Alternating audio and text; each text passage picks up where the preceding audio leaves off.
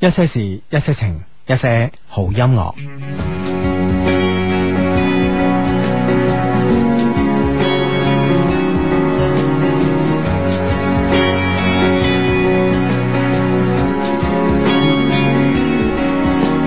穿过人潮汹涌灯火阑珊，没有想过回头。一段又一段走不完的旅程，什么时候能走完？哦，我的梦代表什么？又是什么让我们不安？That's just life，寻找梦里的未来。That's just life，笑对现实的无奈。不能喝醉的时候，不再彷徨的时候，永远相见，你一直都在。哦耶耶！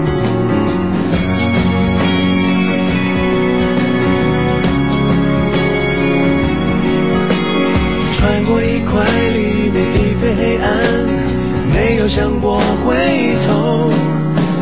一段又一段走不完的旅程，什么时候能习惯？哦，我的梦代表什么？又是什么让我们期盼？That's just life，寻找梦里的未来。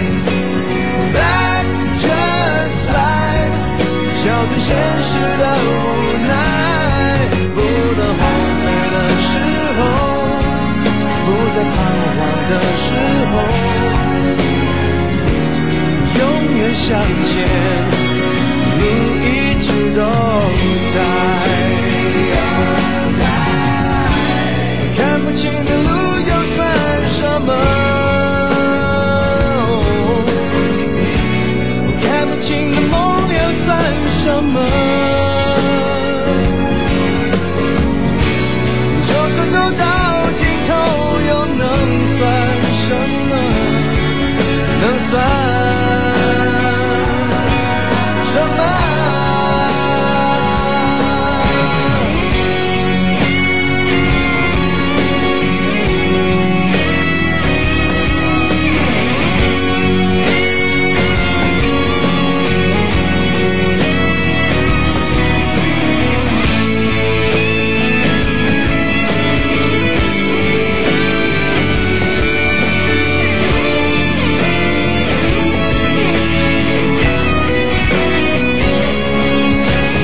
That's just life，寻找梦里的未来。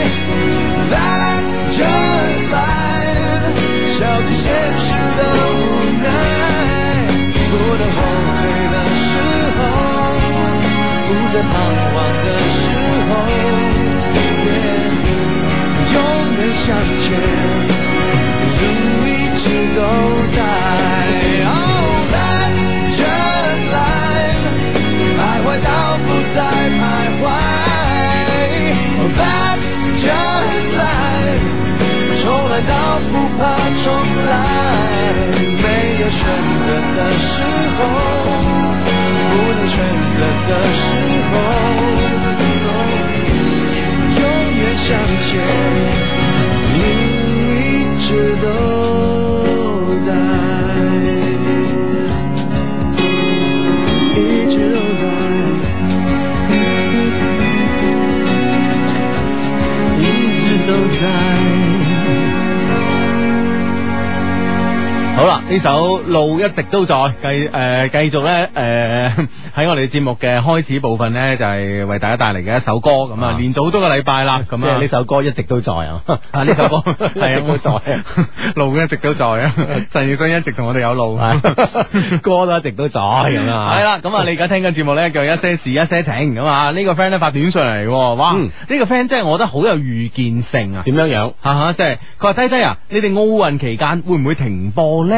咁樣。 哇！真係奧運呢件咁啊，真係咁大嘅盛事啊！系咯系咯，我啊哋會唔會停播咧？咁話時話，即係我哋到而家都未未知，啊哈啊到而家都未知咁。诶，嗱，你我哋考慮下咯 我我哋呢個節目咧，其實咧開播咗呢個五年啦，啊嗯，咁樣期間咧就遇上咗上一屆嘅奧運啦，嗯零四年奧運啦，係吓咁啊冇停播，冇停播系啦，咁啊遇上世界盃啦，嗯，係嘛零诶呢個零零二零啊六零六世界盃啦啊世，界盃啦，我哋冇停播冇。停播，系啦，咁啊，诶、至於呢個零八奧運會會唔會停播咧？咁百啊，年一遇盛事嚇，系啦系啦，百啊百年一遇咩？即係對於即中係國對人。對上一次係一百年前我哋舉辦過 係嘛？唔係，即係期盼咗百力 一百年啦，咁幾乎 即係一百零一年之前冇人恨佢嚟嘅。誒，終於等到喺中國舉 辦， 所以叫百年一你講遇。錯你係講錯 啦，即係事。實係嘛，係歷史上第一次喺中國舉辦嘅奧運會係啦咁啊啊，一直咧係我哋中國人好多人民嘅期盼咁啊，嗯嗯咁嗯樣咁當然啦，都都有啲人唔期盼嘅， 有啲壞人嗬。 啊唔一定啊，唔一定係壞人哎喎，呀，點解咁諗咧即？係坦白講，我就唔係太期盼啦。哦，你點解唔期即盼係呢？我我一直認為即係話誒誒三千億嘅呢個誒誒呢個呢個呢個資金投入啊，嗯係的確令到我哋城市升級係嘛，係令我哋喺國際上面誒贏得咗一個誒一直好重要嘅地地位，同埋咧向呢個全世界展示我哋中國改革開放嘅成就。冇錯啊，，我覺係得咯。喺呢方面好好嘅，係好到不得了，當然支支持到咩咁。嗯但我覺得咧，即係話誒，如果我哋攞呢三千億嗬，搞好我哋嘅民生啊各方面嘅工作，即係譬如話誒、 一啲一啲誒、醫療保險啊、誒、社會保險各方面嘅保教育啊教育啊咁樣啊，嗯哼甚至乎放少少錢落去呢個住房改革度啊，咁會唔會即係我哋民生所得嘅得益更加大咧？咁啊，哦當然呢個咧就小弟咧就係呢、個誒。即係一啲啲嘅誒個人見見解，我相信咧，即係一定係唔全面 嘅。肯定啦，肯定唔轉變嘅即係我覺得國家係衡量權衡過噶，係啊係啊即係作出呢個決定，係啊係啊肯定權衡過啊，係咯係咯係咯，啊嗯我我諗我我我我哋英明嘅政府啊，我哋嘅黨中央一定係呢啲呢啲問題全部考慮過嘅，咁樣係權衡，因為我冇呢個能力權衡啊嘛，係咪先？係咯係咯係咯，啊啊憑一己之力係咪系先？啊系啊，坐井觀天咁樣， 咁樣。 啊咁即係即係始終都有呢樣嘢咯，同埋啊哈同埋同埋你你啱啱喺幾個鐘頭之前，你啱啱從北京翻嚟喎，聽講係啊係啊，係啊。係你偷偷地走去排隊買票咧我 冇冇，我即係其其他其他活動啫。啊啊我覺得北京幾好啊，俾我印象啊，即係嘛係所有都井然有序，啊有條不紊。係啊啊，即係車上嘅車流又又流暢啦，嗯又唔塞車啦嗯，啊誒誒街邊嘅人又熱情啦嗯嗯，啊哈咁我覺得幾好啊，整個印象啊係啊咁我諗一定嘅，嗯一定係即係我啱啱都所講啦，其中一個最重要嘅嘢咧，就係令到我哋呢個成個社會同埋城市升級啊。係啊、我誒、呃即係喺誒之前咧喺本美國雜誌上面睇咧，即係真係以一個城市升級呢個標題咧嚟講北京啊。哦啊，因為佢係有好偉大嘅建築物，我相信係即係誒、呃我唔敢講係絕後，但係一定係空前偉大嘅建築物都出現咗喺北京啊嘛。嗯哼啊，包括係啦呢、個誒誒呢個誒。呃鳥巢啊，呢鳥啲巢啦啊、水立方嚇啊、中央電視台啊，即係誒國家大劇院啊，大劇咁院啊啊等等嚇係咯，係同一時間出現喺誒一個咁嘅城市裏邊咧。誒，據我本雜誌所講咧，呢個咧只能夠追溯咧去呢個拜占庭嘅時代啦。哇，係去到咁遠啦，係啊，係啊。哇，又又啊又一個好強勁嘅時代到嚟啦，係啊，有一個好強勁嘅一個中國嘅時代嘅到嚟咯，嗯所以哼誒、呃作為作為呢一點嚟講，哇，作為一個中國人，我都覺得好驕傲嘅咁啊嗯。當然咁咧，我我我我我我識呢啲北京咧啲思想比較落後嘅朋友 啊。即係你識佢目的係想幫佢啊啊，幫 佢提高佢啊係 啦，你提高佢，咁佢拗冤拗冤嘛，咁啊啊，咁佢話咧，佢話佢話咧，誒，擺北京咧，同樣出現咗啲思想覺悟比較低嘅旅行社咁啊嗯哼，啊都要幫佢，我哋提高佢咁樣，係嘛？係啦，咁啊，即係誒奧運期間，即係可能會誒工作啊、學習可能都受到一定影響啦。係咁呢啲朋友咧喺北京嘅朋友咧就誒選擇即係話出外旅遊咁啊。嗯啊嗯，你即係利用利用呢段時間㗎嘛係啦，係啦，係啦，係啦。咁啊比較幾數到天 l 其實呢個出發點係好嘅。系当然啦啊，係啦，咁咧，所以咧，佢哋出現咗旅行團，嗯哼啊，咁樣旅行團咧就有套餐嘅，係有 A、B、C、D，即係去邊度玩，邊度玩，華東啊、華南啊咁啊，啊係啦，呢套餐咧俾你揀，係啦，呢套餐叫 B 冤套。吓 什么虾名字？我运运动我运，我知 我知。即系咧避避开呢个，即 系话啊，即系咁咁多人嚟係啊，啦係啦即係系啦高峰，即系有有啲人中意静啲啊，啊唔中意咁热闹嘅人咧，係啦係啦可以避一避咁样，避一避啊就叫避孕套餐啊，好犀利啊都都 OK 嘅。 打電話同我講 啊， 我準得閒啊呢個備，我準備，我準備參加一個 B N 套，你 說什麼？你說什麼？ 我準備來廣州啊，咁。 我不用罵北京人的賣嗎？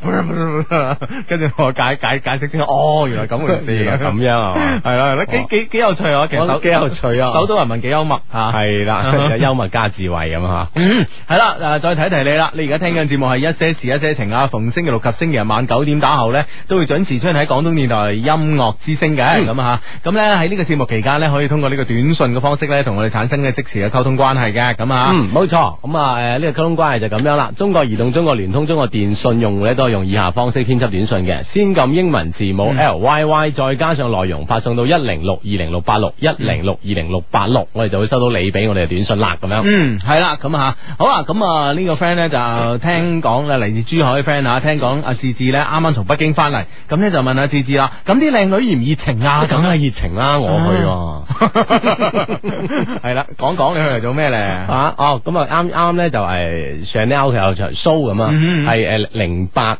到零九秋冬嘅成衣發布。嗯其實之前咧，佢喺诶巴黎已經係做咗一場咁嘅 show 噶啦。咁嗯佢將呢場 show 咧就诶輕輕濃縮嗰啲，嗯咁啊移咗去北京咧再做一場，咁可能真係要關注呢個中國內地啦，係啊 關於奧運嗯奧歐運啊，即係整整個亞洲嘅市場啦，咁啊做一場嗯 show 咁樣咯哦。就零八零九秋冬成衣發布。秋冬靚唔啊靚啲衫？靚啊，當然靚啊，但係咧佢都誒、呃都誒、呃玩開得佢好經典㗎啦，黑白多，嗯黑白黑居多，白多哦基本都係黑白居多。咁如果冬天着褸咧，其實都係黑白嘅。嗯哼，係啦啊係啦，好多褸啊，啲誒毛毛啊咁，啊仲有嗰啲誒毛毛啊毛毛啊，有一個誒佢有啲新嘅咩咧誒嗰啲襪褲啊，嗯啊係雙色嘅，嗯咁即係後後邊嗰節咧就係純黑色。嗯咁前邊咧有可能係肉色啦，嗯有可能係一啲誒嗯絲嘅顏色嗯啦，係咁樣嗯雙色嘅，啊哇，都幾正。系啊，啊我以前咁側反而邊睇未呢見過，側邊睇咪一條一界咯，一條界啦一條界，兩邊色咯啊，兩邊色咯，哇，係可以可以令女仔啲腳咧顯得修長一啲啊。係因為佢啦，分咗兩兩兩兩邊色噶啊嘛，哦係喺咯側邊睇咁樣就會，誒覺得條誒嘅大髀咧會瘦咗啲。係啦，啊我之前可能未見過咁樣襪褲，哎啊今次見到啊我啊記得戚喎，喺 Chanel 咧今季個袋好型啊，係嘛啊早知你去問你啊。佢冇展示，我冇冇展示，佢係零八零九秋冬唔係成佢衣，佢秋冬咁，佢行行 catwalk 嗰時佢冇拎啲手袋冇啊冇力冇冇力啊，哦純全部純粹睇衫褲咁樣。啊哦啊，咁啊，據佢哋講咧，就即係呢一種雙色嘅襪褲咧，嚇嗯，哼即係最好襯一啲咧，就係黑色或者米色嘅粗踭嘅皮鞋，嗯嗯咁樣咧就好靚噶啦，咁樣，啊咁樣即係點樣襯都講埋俾 ，你聽噶啦咁樣好啊，咁啊睇下今年诶、呃街頭有冇人着呢啲咁嘅衫啦。咁啊係啦，好喂咁啊呢個 friend 都真係好有誠意啊嚇，係啊係啊係個啊相低我而家喺上海嘅虹橋機場等緊上機，咁啊即係等緊上飛機啦嗯嗯嚇，嗯雖然唔可以實時收聽，但係依然撐你哋啊咁樣，哦，準備飛翻廣州啊，定係去邊度咧咁啊？唔知啊，係肯定唔啊知啊。啊哈，诶虹橋機場啊嗯，係係舊啲嘅機場啊吓。但系如果系廣州飛去，基本都係落基紅，都係都係喺虹橋落系嘅。啊，之前哇，之前慘啊，之前我飛親都浦東啊，你知唔知啊？就夠遠咯系啊，咁樣全部都不如試下搭嗰個火車玩下咯。係啦，個圓啊圓池浮啊慈嘛，願浮噶，圓池浮啊，是但 啦。反正好快啊！嗰幾個字冇錯。 係啦，哇！喺呢個 friend 咧又出現嘞噃，啊呢個 friend 話低低好啊，記唔記得我天氣女郎啊？哇，喺 度去咗邊咧？喂，哎佢哋兩個真係輪輪更咁輪天 喎，氣先生又唔出現啦，今日係咪先？ 唉，互相避啦咁樣。係啦，佢啊話咧今晚咧誒、呃到聽日咧晴啊，二十七到三十八度，濕度咧百分之四十到百分之八十之間咁啊，微風，仲有咧鳳凰咧就逐漸誒、呃靠近台灣東部洋面，敬請關注鳳凰咧呢、個誒、呃台風台風嘅名咁樣吓。嗯嗯嗯係啦，咁啊有關即係相關同呢啲颱風會有受到影響嘅行業啊、個人啊等等啊，嗯就關注一下啦咁啊吓。系冇错啦嗱。呢個 friend 要叫救命，其實呢件事唔使叫救命啦，嗬。嗯佢話我而家同緊一個女性朋友喺一間旅店嘅房入邊噶嘛嗯，佢而家沖緊涼噃，我有咩辦法益到佢咧？教下我急咁啊樣，哇！我相信你唔需要啦，我相信佢已經有晒計劃㗎我啦哋，等佢啦， 係啊你等佢，睇下你應唔應承咯。 你被動就得啦呢個時候 啊。唉，哎咁樣呢個 friend 咧就話咧，诶、呢、個 friend 咧就話咧，诶、呢、個呢、個呢、個呢、個相低啊！喺游喺泳場游泳嗰陣咧，點樣去識女仔咧？多謝咁啊！哇夏天喎、夏天咯，即係其實呢啊呢個話題，我相信咧就好多朋友、好多 friend 咧啊嗯都都等待緊答案啊。嗯，嗯係啦。泳場咁樣，泳衣上陣咁樣。系啦，我覺得其實诶诶喺呢個游泳池識女仔咧，其實咧就诶、呃有佢一套嘅方法嘅，同陸地上面唔同噶，係嘛？ 啊水中同陸陸地啊，三個地方都唔同噶，點啊空中又唔同 噶，真係啊嘛係啊，咁啊水中咧就因為大家咧就诶、呃比較肉白相見啊，你知啊，係咪 啊哈先？即係大家都着得比較少咁咁啊啊，，即係身材咧就啊就表嗯唔啱啊，暴露無 遺啊，唔係都有冇暴露嘅位咁系啦，咁啊都身材會暴露嘅準備比較多啦，咁啊嗯嗯嗯呢個時候咧，對於即係話一啲诶眼神诶色迷迷嘅男性啊、異性啊吓，嗯咁行過嚟诶問攞電話咧，各方面咧就戒心會重啲嘅。係啊，因為本身自己着得少啊，因啊為戒心咧就自然會增加咗。嗯嗯嗯啊所以你呢個時候咧，你去問女仔攞電話咧，除非你即係個身材好 fit，嗯哇，即係啲 muscle 啊、胸肌啊、二頭肌、三頭肌、五頭肌、六頭肌嗰啲啊咧。全部 都好好掂唉噶，全部都掂到不得了，咁你行過去咧，啊温文有禮，隻眼冇周圍亂望 吓，凝凝視對方隻眼，係啦，唔好望其他位啊。系 啦，冇望其他位，以後大把機會一望望到你唔 望。係啊，呢個時候去即係進行第一步嘅呢個呢個溝通咧，先係最重要嘅。如果嗯如果你身材唔好喎，唔該攞翻個大毛巾啊，係係啊啊，係啊，嗯或者整個浴袍啊嗰啲啦誒，都扮到型咁樣。 係啊，咁樣先得啊，知唔知啊？如果唔係嘅話，真係啊哇！喺一睇，哇！喺哇！喺诶诶，八嚿腹肌變成一嚿咁啊！啊！喂，其實而而家咧，而家呢啲嘅所謂嘅泳泳池啊，更多應該係所謂嘅水上樂園啊，嗯即係增加咗好多嘅遊戲項目喺邊。嗯其實你用呢啲會唔會係即係會更加容易攀談起身咧？啊咁啊係啊唔一定啊使純粹咁誒咁啊啊五咁啊嚇廿五乘五十咁搏命遊，好難傾偈啊！唔唔係係有啲遊戲項目啊係容易傾即啲。係如果你係水上樂園嗰啲，當然最好啦。哇！你咁敢玩啊，不如一齊玩啦、嗰、個垂滑梯諸如此類啦。係啊但有啲咧就喺自己自己嘅樓盤啊，自己住嗰個泳池嗰度啊，即係會會所嘅泳池啊啊係嘛，啊啊咁即係兩樣啦嗯吓，可以。嗯诶，話呢個 friend 咧就咁樣講喎，佢話琴晚咧 Johnny Walker 喺廣州香格里拉酒店搞個酒會咁樣嗯，有冇去啊？佢話梁漢文做嘉賓，哇！嗰啲黑牌接待小姐超靚女，我攞咗幾個電話，正啊咁 樣。哇係啦我覺得你正啲 喎。 係啦，Johnny Walker 咧，琴日香格里拉搞嘢啦，咁 Catwalk 咧有另外一場嘢喎，係係嘛？你啊你你就你就唔理 Johnny Walker 啦，唔係去咗嗰場。我權衡咗再三，啊哈兩邊都唔去，即係 咁嘅你個人我去咗睇赤壁咁啊，啊 驚得罪啊！系啊，我即系我我嗱，因为因为因为诶 Johnny Walker 啦，咁啊飲開啦，係咪先啊係？friend 嚟噶嘛，係咪先？嗯哼咁咧诶诶喺 Catwalk 嗰度咧就 Volkswagen 啊，即係哦大眾車嘅 Beatles Beatles 之夜啊。啊 哦咁有有好多又又關你事你啊嘛，你係咪你先？你知好多靚女係揸呢個甲殼蟲噶嘛？係咯哦係咪先？咁嗰邊有有嘢睇噶嘛？咁啊係咪先？啊哇！真係車同 酒啊，真係點算呢？系啊，兩個我嘅兩個我嘅愛咁，啊 算後尾我算我我選擇吳宇森咁啊。睇赤壁咁睇 睇隻壁咁啊！有冇睇啊你你有冇你有冇睇過？我未，我未嗱，我我我如果一發現咧睇電影咧，去去電影院睇戲嘅人啊啊，咁有好多種心態啦，咁樣嗯哼吓啊，咁啊一直都好多種心態，有啲為拍拖啊，有啲為諸如此類其他哦或嘢啊者為導演係啊，啦為主角啊，啊，為瞓覺啊，等等啊咁啊，啊，為消遣啊，啊，咁樣即係啊，當當然其中一部分都係為睇戲嘅咁啊。嗯咁咧，我我琴晚發現咧，原來咧，誒而家去電影院睇戲嘅人咧多咗一部分嘅，係邊一部分呢？誒就係誒中意上網嗰班啊。哦哦哦，誒點解呢？咁樣啊，而家睇戲咧就嗱，即係以我我琴日嘅心態咧就好端正嘅，係嘛？我純粹為睇電純粹影，為睇電影，啊我就覺得哇，赤壁好好睇，啊哈好好睇，係嘛好好睇，有冇咁好啊？真係好睇。我同你講，你所謂你睇完赤壁之後呢，你所謂誒、呃之前張藝謀啊、陳凱歌拍嗰啲大片呢，全部都係垃圾之中嘅垃圾，有冇咁誇張啊？絕對係好好睇。啊，好喺邊啊？嗱，你講嚟聽下，啊，咪先講嗰部分人先， 上網嗰部分人 先。係啦，咁仲有另外一班人咧去睇嘅目的咧，就因為咧而家咧係有啲 friend 咧就睇完之後咧，就將佢自己覺得誒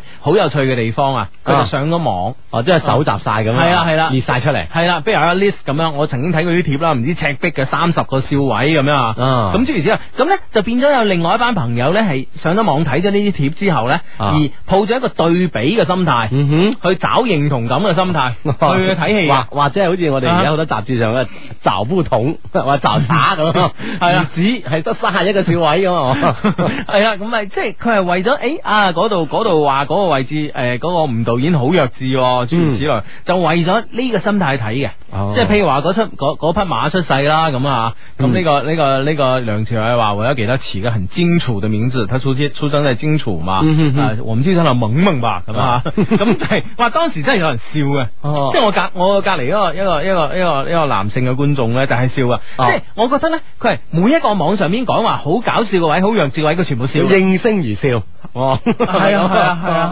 哦但其實我係覺得唔好笑嘅喎。哦哦，咁樣啊，係啊，即係譬如話诶網上咧就話呢、個呃就話呢、個即係呢、個呃呢個諸葛亮啊，亦即係金城武啦嗯咁啊。諸葛亮咧同劉備講：，喂，我嗱而家咧就打啦，肯定唔夠呢個曹操打噶啦，不如咧我去東江啊，即係。 唔係宵夜 嗰 度。去東江酒家整翻 個。我去東吳咁啊，東講錯係江東，江東係 啦，江東係啦，去東吳咁樣聯絡下佢哋，睇一齊對抗曹操啦，啊咁樣夾埋打可能有機咁啊！係啦係啦係啦係啦。咁其實咧，咁誒當當時劉備咧就即係好感動啦，誒諸葛亮即係一個人誒、呃、過江去舌戰哦群儒，即係咁唔啊知生死未卜噶嘛，有可能啊！系啊，即系马下手，即系如果系东吳，即系投靠曹操，翻割咗諸葛亮個頭送俾曹操噶嘛，係咪先？係啦啊咁樣。咁當時即係百感交集之下呢，因為佢係食緊飯講呢番说話嘅，啊咁劉備呢就捧咗碗白飯就俾諸葛亮。嗯，咁啊先生，你食多碗飯啦，嗯啊路途遙遠啊咁樣。啊哈咁就係網上邊啲人就覺得，即係當然啦，誒個別人啦寫帖嗰、個，佢哋覺得呢度好好笑，嗯，好好笑。哦，啊，咁所以咧，我隔離嗰個嗰個男性嘅觀眾又笑咔咔咔咔咔咔咁樣笑啊。喂，大佬，我覺得即係。你你睇成出戲咧，嗰個位咧，即係劉備係啊窮到叮當響噶啦，坦白啊啊講，唔知冇錢啊，窮到死，整碗白飯難啊係啊！即係最緊要嗰樣嘢，最最好嗰樣嘢俾咗佢啦，啊啊，你整多碗飯啦，咁樣吓，即係食飽啲啦咁啊。係啦係啦係啦係啦，嗯哼啊咁所以咧就，我覺得啊真係奇怪，即係其實其實啲人睇戲唔係從劇情出發咯，而係話為咗去對照，但係當然咁都造就咗票房嘅。哦系啦，無論點啊，對票房有幫助 啊。係我諗多咗班人去睇， 我諗吳導演都唔呢、個 唔會唔開心嘅咁啊啊，但真係好睇。係嘛？你覺得好睇喺邊啊？吓，有啊我覺得你講得好誇張喎，嗯嗯嗯，真係咁好睇，好睇，哦劇情緊湊。係嘛？ 係啊，劇情緊湊，有即係上下有交代啊。你啊但係你你睇無極嗰啲唔知噶嘛，點解噶嘛？你明唔明白啊？哦，即係你覺得睇得明就好， 啊好好啦。至基本我明啊，系咪先？我覺得係咪先？我水平低啊，係咪 先？我明啊， 電影係大眾嘅藝術啊， 係啊係係啊呢個大家明啊。係啊係佢咯，仲有下集噶喎。係啊，仲有下集，唔係哦同埋咧出戲咧係好長噶，係诶我九點幾咧睇到成十一點幾，睇咗兩個鐘頭啊，啊睇咗兩兩兩個幾鐘頭兩個幾鐘外，我哋咁講兩兩個個幾鐘頭啊哦，但係我覺得係同九十分鐘嘅電影一樣啊，冇啦，哦你明唔明白？好緊仲湊意啊，猶未盡咁樣。係啊係啊係啊，好緊湊咯，幾即好係啊，係啦係啦啊係啦嗱聲嗱聲吓，嗯望一咁啊望先啊。系系系咁啊吓，OK 啦，咁啊诶，呃当然啦，咁啊呢個呢個呢個 friend 呢個 friend 咧就相低，我都去電影院睇赤壁喎，我同你唱反調，唔好睇。嗯佢話好多人去去咧就為咗講戲啊，評論滿場飛，我咧就超級納悶啦，後邊咧同隔離咧就相好似雙聲道咁樣， 即係個個都無論睇過一次又好，或者睇過網上啲講又好啊， 就喺度講啊啦。就喺度講，唉，哦即係冇辦法啦，唔關出戲事係嘛啊，，即係俾啲人影響咗啊嘛。嗯嗯嗯呢個 friend 話喺正佳聽緊節目，等緊回應咁啊，我嗯回應你喺正佳點啊？嗰場戲 未開啊，呢個鐘數啊嘛，啊係啦，嗯咁啊好啦，咁啊睇戲啦咁啊。啊，好咁啊，诶、呢、個 friend 咧就話咧，低低啊，因為生意需要啦，想買部靚車，原本咧買部寶馬七六零 i 诶 L I 嘅，但近來咧寶馬負面新聞多多，我冇安全感，咁啊，奧迪 A 八同 Benz S 三二零邊部較安全呢？而家 Benz 好似冇 S 三二零，得 S 三五零嘅啫喎，咁係係嘛？嗯哼，啊哈，咁冇所謂啦，三部都係好啊車。如果揸就 A 八咧，超級好揸。坐咧就 Benz S 三五零超級好坐，嗯咁啊寶馬咧又唔好揸又唔好坐咁咯。話啊三部靚車你係咁咁三部都係靚車啊，咪唔係嗰啲高手之間嘅差之毫厘啊！你明唔明白？就謬之千里你啊。其他人係分辨唔到㗎，哦，你明唔明白？咁樣係嘛係 啊係啊你就將佢咁樣分別咗 啦，你個人真係。 其他人分辨唔到㗎。呢明哥唔會嬲你啊啦。 Raymond 啊 Raymond 唔係揸七係㗎嘛？啊哦， 你講呢個係啫，唔講呢個牌子啊。唉，哦講出嚟啫，咁啊哦，係啊，Raymond 哥揸啲我點會話唔好咧？ 唉，咁樣嗯啊，哼都係好嘅，好啊嗯。跟住呢，誒呢個 friend 咧就咁樣講啦。佢話：喂，你有冇睇過央視嘅《三國演義》咧？咁樣啊，嗯即係同赤壁可能有一個對比啦。嗰個嗰個諸葛亮咁搞笑，都唔似原著嘅，冇咗嗰種神韻咁樣。嗯，啊，咁咁樣啊，仲有嗰個反光陣咧，唔符合邏輯咁 樣，有有反光陣嘅。有啊有啊，反光陣啊哦，即係誒一兵一卒都冇傷，就靠呢個盾牌嘅反光嚟射盲啲馬嘅眼。哦，哇啲盲就又咪啲馬就亂咁衝啊，亂咁衝啊，亂咁走，自己踩死自己好多人咁樣啊，哦啊咁樣，唉，唔符合邏輯嘅事多的是啦。我同你講，呢個社會上，我每日都遇到唔符合邏輯嘅事。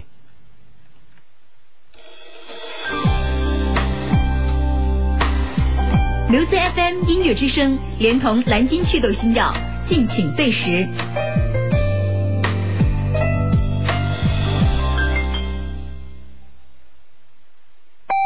北京时间二十一点三十分，张扬音乐势力音乐先锋榜，全新姿态为你构筑音乐梦想。我系音乐先锋榜主持韦永坚。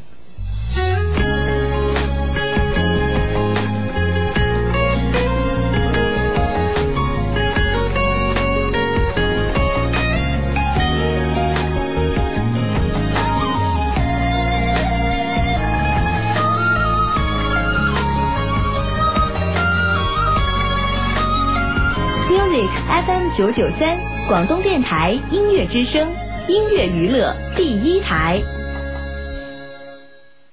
长了青春痘，漂亮打折扣了。治痘找蓝鲸，痘痘全扫清。国药准字专业祛痘，全面治疗青春痘、疤痕、毛孔粗大等不良皮肤问题。蓝鲸组合推出暑期祛痘大优惠，凡在七月二十六日到八月三日购买蓝鲸组合，即可获赠高级纯棉浴巾、蓝鲸专用洁面乳、医学皮肤护理卡等好礼。咨询热线零二零八幺零七七七幺六八幺零七七七幺六。哇，係係啦，咁啊，繼續翻嚟我哋節目啦，一些事一些情嘅，繼續會有 Hugo 同埋阿志嘅出現。係啦，啱啱喺呢個半點報時之前呢，我咧講呢個即係每日咧都會遇到啲即係誒，我覺得好唔符合邏輯邏輯嘅嘢啊係啦，咁我已經覺得咧喺呢個社會上邊啊，有啲事係應該唔符合邏輯嘅。啊，但係依然存在，係啦係啦，有佢存在意義喺度嘅。嗯啊，存在真係合理啊。 係啊，所以咧，我我我哋我哋做事啊，做人咧，有時咧就唔好太諗啊呢件事咧合唔合乎邏，合唔合乎邏輯啊？嗯，真係啊，我覺得而家你你千祈唔好咁諗，你咁諗係同傻冇區別啊！即係係啊，有冇講到咁誇張啊？真係噶，真係嗱，哦即係我啱啱去食晚飯啦吓，咁啊喺珠江新城一間嘢，嗰間嘢好骨子，好靚，細細間鋪，樓上樓下咁啊嗯吓，咁咧食呢個號稱嘅順德菜，啊咁我我仲見到有個可樂周刊訪問佢個老闆，啊老闆叫咩小西咁樣，啊哈， 係啊，即係咁貼埋出嚟咁就係啊。貼埋出嚟，印晒報紙啊，即係好骨子啦，覺得好好食啦，咁樣係咪先？嗯嗯嗯咁通常我係中意啲好骨子嗰啲鋪嘅。啊，咁樣覺得咧，誒都幾有誠意啊！咁啊有誠意啲嘢好食噶啦，咁樣啊，原來唔係喎，哦，唔得，如果唔得嘅喎，係好難食嘅喎。咁樣同埋咧，你仲要同嗰啲同嗰啲服務員啊，仲有佢哋可能有個 supervisor 啦，唔知叫玲姐定咩啦啊哈。你同佢講，喂，呢呢碟麵咧鹼鹼水味超重，入唔到口，因啊為我係超級中意食麵噶嘛，嗯哼係咪先啊啊啊？即係全世界都去走去食麵噶嘛，有有麵啊，俄羅斯我食麵啊，意大利食麵，日本食麵，邊度 邊度都面啊。邊度食麵啊？廣州食麵、香港食麵咁啊，係嘛？啊去到西北食麵啊，東北食麵咁樣，咁好中意食麵嘅。但係嗰嗰啲鹼水味咧就係完全冲到你入唔到口嗰種啊！哦你明唔哦明？哦啊即係少少鹼水，其實我唔怕嘅。我覺得誒鹼水面都係廣廣東嘅一個特色嚟㗎啊特色係咯係咯係啦係咯。啊咁你第度食唔到噶嘛？係咪咁你先就同佢傾偈啦。 咁我唉誒，喂呢碟面入唔到口喎，係咁噶啦。嗯咁我話有冇辦法整到佢冇咁難食咧？冇噶。啊 其實好好好受歡迎噶啦， 唉，你真係幾執着啊，得人哋。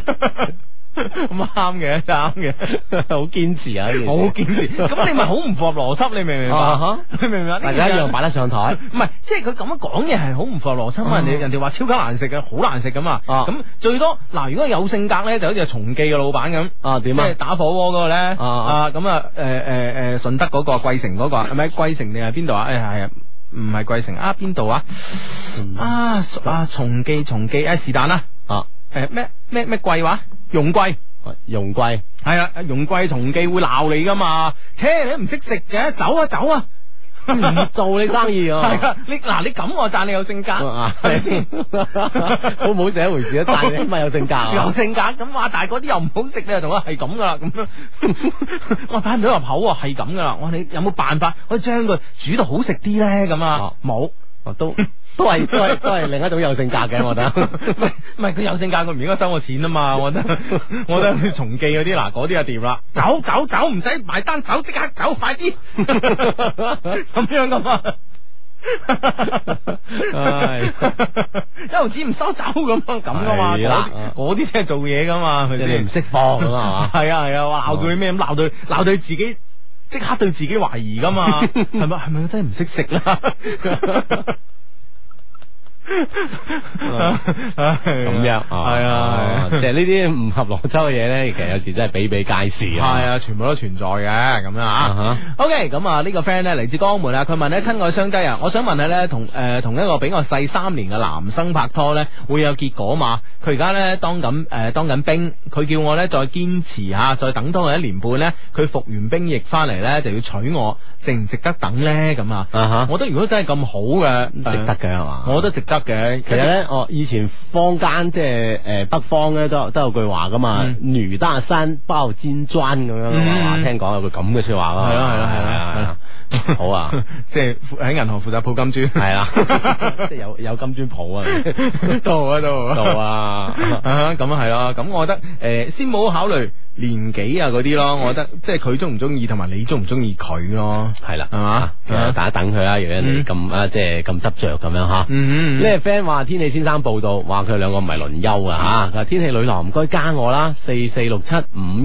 九一四 咁樣，哇！先生女郎聯盟啊，好緊要啊！ 哇！咦咁你你哋咪可可以報埋呢個銀河系天氣報告，啦而家就係報道地球嘅啫嘛。啊，緊要 啊！啊啊，大家互相聯絡啦，咁啊，嗯，系啦，咁啊呢個 friend 咧就話咧，诶、佢話咧就，诶、琴日咧去游泳池啊，識咗個靚女攞咗電話啊，咁樣啊，哇，咪得咯，嗱呢啲係嘛，係啊，其實我都好希望呢啲 friend 咧講埋俾我聽，你點攞㗎吓，嗯嗯咁啊等我哋其他 friend 都可以參照下即係成功嘅案例啊，係咪先？嗯，呢、個朋友話咩話？啱，哎呀，嗰、個短信睇唔到啊！佢話咧就係、呃好公，即係佢話咧，佢有個朋佢有個朋友啊，喺北京啊，話呢個公營呢、個外國運動員叫公威冤喎、 有冇搞錯啊？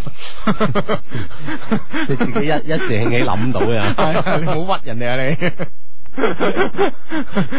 佛山 friend 話低低，我係上個星期咧講過話前男友咧分手十日之後咧就同另一另一個女人啦打得火熱嗰個女仔啊咁啊，嗯而家佢又嚟求翻我做佢女朋友喎，我應唔應該應承佢好咧？點做先係最好嘅辦法啊？咁樣。你。嗯。哦，咁即係嗰一段沉嘅啫，又結束咗啦。係啊啊，還是覺得你最好喎。嗱，我覺得咧呢條友咧，你如果真係中意佢咧，擺唔低咧，就可以輕輕即係唔好擺低，唔好唔好再增加新嘅感情落去啦，將舊嗰啲咧喺佢身上消磨殆盡就啊算啦。嗯哼，啊，但係問題一翻轉頭，嗯又會唔會重新即係有啲新嘅嘢發生咧？好哇難話就舊嘅就消磨晒咁樣喎。咁但係問題話呢個人即係，我覺得你應該係，你覺得係牙煙啊？我覺呢得件事好牙煙，好牙煙。即嗯係換言之咧，就話你應該好慎重、好慎重咁樣考慮呢件事啦。嗯嗯嗯，係啦，啊係啦咁快翻嚟咁啊吓，唔知。系咁啊！我覺得你真係诶认真啲啦，咁啊好咁啊呢呢呃個 friend 咧就話咧诶诶 Hugo 啊嚟自深圳啊，咁啊我係靚女中嘅肥妹仔啊， 自信咧爆灯呢下嘢勁啊！阿芝啊，我想益你 啊！我係靚女杏子咁啊。哦，杏子啊，多謝多謝多 謝。杏子，你想益阿志咧，其實都有方法嘅。 咩咩咩咩方法講嚟聽下？ 你都想知啊？ 知我梗係想 啦，點益啫？其實诶益阿志咧，好有有有一個好嘅方法㗎，係嘛？诶、前日仲未有，琴日都未有，今日就有啦。哇，唉，呢個新方法喎，點咧？點點？啊空前嘅呢個方法係係嘛係啊，即係唔係包話住口 以後就有啦啊哈嘛，從今日開始就有啦。啊？點樣咧？就係咧，我哋呢、個个诶、我哋嘅節目嘅官方網站啊，三個 W dot loveq dot cn 啊，嗯啊三個 W dot loveq dot cn 咧，今日咧就咧二十六號啦，上個禮拜都預告過啦，係啦今日咧就有少少少少少嘅改版啦，啊咁啊，呢個少少少嘅改版咧嗯，就出現喺我哋所有 friend 嘅面前噶啦，已經。系啦，系啦。咁如果你真係想益阿志嘅咁樣，阿志咧都會咧登錄呃一一陣間啦。我諗诶、呃做完節目啊，或者聽日啦，都會係登錄上去啦。咁啊，註冊一個屬於佢嘅空間咁啊。咁咁呢個啊空間大啦，系啦，咁 啊，從此之後咧，我哋嘅所有嘅 friend 啊，喺我哋嘅網站上面咧，每人都有自己嘅空間。係啊，咁你诶、哎你人哋空間度識人哋啊，人哋嚟你嘅空間識你啊，就方便好多係啦。啊，方便而且快捷啦嚇。嗯嗯啊嗯，係咁咁嗱，阿志你有咗空間，咁人哋入你空間踩一踩，啊哈嗯係咪先？係啦幫你留個言，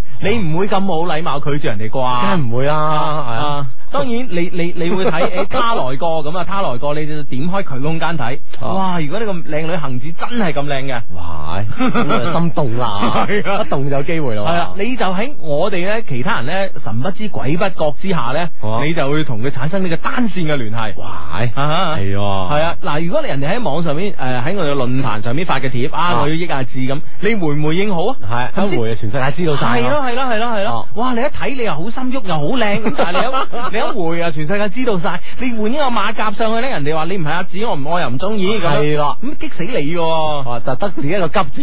係啊啊，而家就好辦法而家咯，好辦法啦，真啊係真係自由空間大晒係啦。 啊，所以咧，戀愛咧係需要空間嘅。係啦，咁我哋咧就係三個 W dot L O V E Q Love Q dot C N 上邊啦吓，嗯就俾咗大家一個空間啦，係嘛？嗯，係啦，咁你嘅空間咧。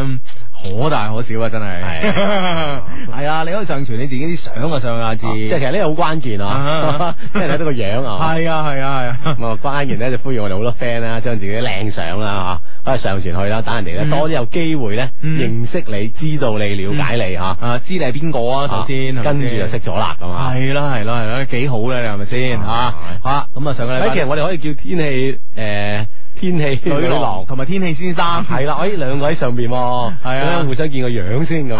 系咯系咯誒系咯，咁啊唔同咗啊多幾好。咧，係咪先？就算啦，我哋呢啲八卦噶，所謂有好奇心呢班咧，俗稱啊，嗯咁都會上去睇睇天氣女郎啊、天氣先生係咩樣啊嘛，啊，係咪係先？係我一路聽就有啦係啊，真係幾好咧！嚇。啊，我哋係咪先說服 Raymond 將啲相 放上。問我哋先數說服阿 Sophie，阿 Raymond 就會放上去啦。系啦，咁啊睇下點樣 啦，啊等大家咧，诶啲好奇心嘅喎，先從由好奇開始去了解個人喎，咁都好有樂趣嘅啊嗯吓。系啦系啦，好再睇睇你你而家聽緊節目呢係一些事一些情啊，逢星期六诶、呃星期六 星期六及星期日呢，晚黑九點打後呢，都會準時喺度出現嘅咁啊喺直播室裏边呢，有 Hugo 同埋阿紫咁啊喺呢個直播嘅期間呢，可以通過呢個短信嘅方式呢，同我哋產生呢個即時嘅溝通關係嘅咁啊，再講講啦，嗯阿紫系咁啊，喺手機發短信就 O K 噶啦。中國移動、中國聯通、中國電信用戶咧都可以用以下方式嚟編輯你嘅短信嘅。嗯先撳英文字母 L Y Y，再加上內容發送到一零六二零六八六一零六二零六八六咧，咁我哋就會收到你俾我哋嘅短信噶啦。嗯，系啦，咁啊 呢個 friend 咧就話啦，诶、兩位晚上好啊，聽晚咧我要去相睇，我想請教下咧，诶、究竟着得休呃着休閒咧可愛咧，定係斯文啲好咧？诶、幫忙指點下，唔該晒，咁啊，我係 Gray 咁啊啊，啊，咁啊 Gray 诶、應應應該係女仔啊，我一世女仔啦，咁啊啊，哈唔係，我覺得咁樣咯，關鍵係喺對方咯，你要通過呢個中間了解下對方咯，啊，即係了解佢係佢嘅喜好啊，佢中意啊，想揾啲咩類型嘅人啊。系嗯啦系啦，呢個第一，第二呢，其實呢，第二點呢，先至係關鍵中嘅關鍵，就係呢，你着呢、個呃个诶休閒可愛 look 啊，定係斯文 look 呢？呢兩個 look 邊個靚啊？嗯。你明唔明白？哦，即係自己要對比一下系先。啊，即系我如果系喺翻公司文碌靚女嘅，咁我梗係將自己最美一面攞出嚟見啦。最大優勢啊，展係啦現出嚟啊係啦係啦係啦，咁如果喺唔係喎，我係诶我係诶 cute 啲啊，可愛啲嘅 look 係正啲嘅喎，咁我咪用嗰、個嗰、個 look 去示人咯。同埋呢呢樣嘢係重點中嘅重點啊，第二點、第三點咧，诶、但係次重點啦，啊嗯就係你嘅性格咧襯邊個 look，你明唔明白？哦，即係有時你性格幾好，活潑可愛嘅，咁啊，誒嗯着到斯文裝，但係喺喺誒呃食飯期間啊，或者嗯傾談期間咧，嗯一爆出你可愛啲咧，就輕輕有啲唔相符係嘛，啊哈啊哈唔和諧啊咁樣就。系啦，系啦，系啦， 系啦，所以咧呢樣嘢咧系第三點啊，一二三點，希望你自己認真諗下啦。啊，咁吓，好啦，咁啊呢個 friend 咧又發短信俾我哋咧，就話咧诶，我诶，佢話咧有。哦，佢話咧有件事咧想請佢幫下手，聽日咧有聽日咧有個朋友咧帶個女仔出嚟同埋一齊食飯，話介紹俾我識我，咁啊我係珠海噶，但我本人咧誒、呃本來就屬於比較怕醜嗰種類型嘅，唔識得點同女仔溝通咁啊，你哋話咧我應該點做先可以令自己比較自然同埋冇咁怕醜咧？一定要幫幫手啊，小弟感激不盡咁啊！我覺得咧呢樣嘢咧我哋幫你唔到，因為咧喺一夜之間改變你嘅怕醜嘅呢個習慣咧，我相信係誒。呃多少有啲難度啦，但係問題呢，你要知道呢，係咪先？你嗱，你要你自己，你而家呢，要問你自己兩個問題。嗯嗯，咁樣呃誒誒誒，呃生記佢話呢個順德容歸家唔係松記，係叫生記生記啊，老闆誒的確好很妖咁 樣啊，我係順德㗎咁樣。 係咩？咁應該係松記，我記得啊！一陣先諗，啱啱我講到邊度啊？係誒、你而家呢，誒、呃珠海呢個 friend，你要諗兩個問題。第一就係、你需唔需要一個女朋友？啊，你嘅需要迫切性係咪好大？如果唔係啊，有有冇冇所謂啦咁啊，咁你可以保持翻你自己而家嘅狀態咯，係咪？嗯哼但係如果你真係好需要，你希望自己有個好嘅女朋友，嗱聲咁嗰咁種啊你係咯，你應該係要改變自己呢樣嘢咯，因為怕醜係冇人幫到你嘅，只能夠自己幫到自己。呢個第一點。第二點咧就係你去到啦，嗰、個女仔有咪激發你一啲嘢咯？嗯哼啊哈啊喂，其實我覺得無無論點咧，即係話呢呢一次去都都幾重要啊！即係無論呢個女仔誒啱唔啱你啦，或者你哋兩個互相之間適唔適合啦，但係咁即係話呢啲咁嘅見面咧，其實可以累積你嘅經驗啊，係令你真係唔使咁怕醜。哈係。即係為下一次做好準備。係當然祝福你呢次係成功嘅，係嘛啦？嗯嗯啊咁啊去啦吓，放鬆心態咁去，我諗 OK 嘅。盡呃地一 鋪， 呢個 friend 話哇，Hugo 啊，我終於知道咧，你哋嗰個诶官方網站 loveq.cn 點解要改版啦？如果原來咧係要方便阿志益女 咁樣 L 啊，哎呀咁客氣啊，多謝多謝，多謝 即係呢個老大難問題要解決啊。係啊係啊，老老問題啊老問題。 唉真係真係，哎呀真係用心良苦啊！多謝多謝。多謝系系系咁 啊！好咁啊，呢個 friend 咧，呢個 friend 咧就係咧，每次咧同我男朋友 M L 嗰時咧，我都好辛誒苦。點啊解咧？嗬？係唔知點解咧，佢好少睇挑逗我啊！每次咧都係完事就算啊，係咪佢唔愛我啊？咁樣，我諗呢呢樣樣又唔至於話唔愛 啊吓，可能每個人做呢件事嘅方式方法唔同。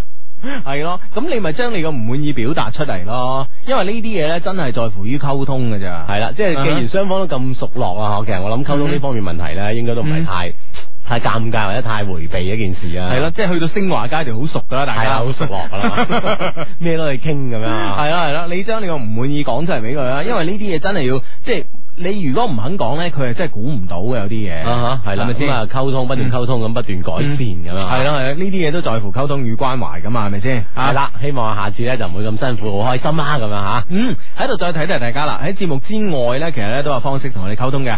第一呢，當然係我哋嘅官方嘅呢個網站啦，三個 W dot loveq dot cn 啦嚇。第二種溝通方式呢，當然亦有就係、我哋嘅充滿感情嘅電子郵箱嚇，loveq at loveq dot cn 上邊呢都可以 send email 俾我哋嘅。今個星期呢，我哋收到一封 email 呢，就有特別嘅意義喺度㗎，阿志嗯哼係嘛？係呢封 email 係咁㗎嚇。Dear Dice 啊， 唔相低啦 啊，复数复數啊，系我叫小花，我而家咧喺呢個汶川縣城，誒啊得唔得啊？得唔得啊？啊，真係呢個，真係即係全世界關注嘅地方啊吓。嗯，系啦，我依家咧喺汶川縣城，我參加咗大學生西部計劃诶嘅赈災特別項目，我要過嚟呢邊一年啊！我係咧今年港外畢業噶，係七月十三號咧從廣州出發。喺出發嘅前一晚，我好想好想最後一次實時收聽你嘅節目。雖然咧你哋嘅節目咧，我係逢場必追，但係你哋都叫誒、呃你哋咧。都叫咗我誒、呃都叫做陪住我過咗大學嘅時光咁嚇。而我喺而家喺呢邊呢，只能夠 download 你哋節目嚟聽啦。好啦，講翻喺廣州嘅最後一晚，結果嗰晚呢，我冇實時收聽你節目，而係出咗去蒲。哇！出咗蒲之後呢，我有個大發現、喎。誒點解咧？ baby 呢班呢邊呢，真係好唔得，唔單止人唔得啊，冇靚仔，就連停喺出邊嘅車呢，同喜喜出邊停嘅車呢，都爭好遠。哇！即係哇！即係 即係未入門口一個對比咁啊！係即係啦去汶川之前先去 baby 同喜 喜啊，都得喎 你。關於未入門口張車咗嘅對比先㗎係啦係啦係啦，咁啊啊真係。 吓，佢話而家咧離開咗廣州咧十日啦，喺災區嘅日子咧繁忙得嚟咧又好開心。我分別到汶川縣委宣傳部、新聞中心，日日咧都唔同嘅地方，誒、都喺唔同嘅地方咧，誒、同唔同嘅地方嘅記者咧一齊工作，走訪災民，感受咗好多嘅人間真情，亦識咗好多人。災區嘅生活咧，逐漸開始恢復正常啦，一切咧都喺度等待緊重建。我相信咧呢一年咧會好快咁樣過去。喺汶川呢度呢，有好多啊，從廣東唔同嘅系統嚟嘅老鄉，有政府嘅對接工作嘅、建築系統嘅、醫療系統嘅，仲有深圳嘅特警咁啊。佢話誒，跟住佢好，廣州特警呢，今日從廣州出發嚟接呢個深圳特警嘅班咁啊。嗯哼。嗯即係廣廣東嘅對對口嚇，對口啦啊咁啊即係好好多行業咧，嗯啊都係一一個去到一個幫助嘅階段啊噶嘛，系嗯啦，去支援呢個災區嘅重建咁啊。嗯啊，佢話咧，誒、請幫我喺度咧，同唔同系統嚟支援災區重建嘅戰友問聲好啦，咁啊，嗯好哼，大家好，大大家家好，。辛苦晒，辛苦晒，嗯係啦，係啦，啊係啦，你你哋係我哋嘅誒驕傲，係啦啊，廣東嘅驕傲，咁啊。喺呢度咧，我識咗好多深圳特警嘅靚仔， 你真係都啱咁嘅，啱喎，呢啲驕傲係啊好值得去賞識去識噶嘛，咁啊係咁啊係咪 先？系咁啊，好多咧都係八零後啊，其中有個咧，我同佢咧走得比較埋，成日咧會發短信咧傾偈，晚黑佢執勤嘅時候咧。都會接我過去咧，同佢傾偈，即係執咩勤啊？傾偈班呢個 係負責溝通嘅，心理輔導啦，咁啊係啦，。一開始咧，我覺得咧佢係一個家境好好嘅呢個紈绔子弟啊。呢呢講喂呢呢真係唔識讀喎，廣州話 唔識喎，嚇。哎呀，應該唔係到遠富咁啊，遠跨子弟 噶，有邊讀邊啊， 真係唔好識讀啊！呢兩個字，哎呀，我知道廣州話我都有唔識讀嘅字字咯吓。係嘛？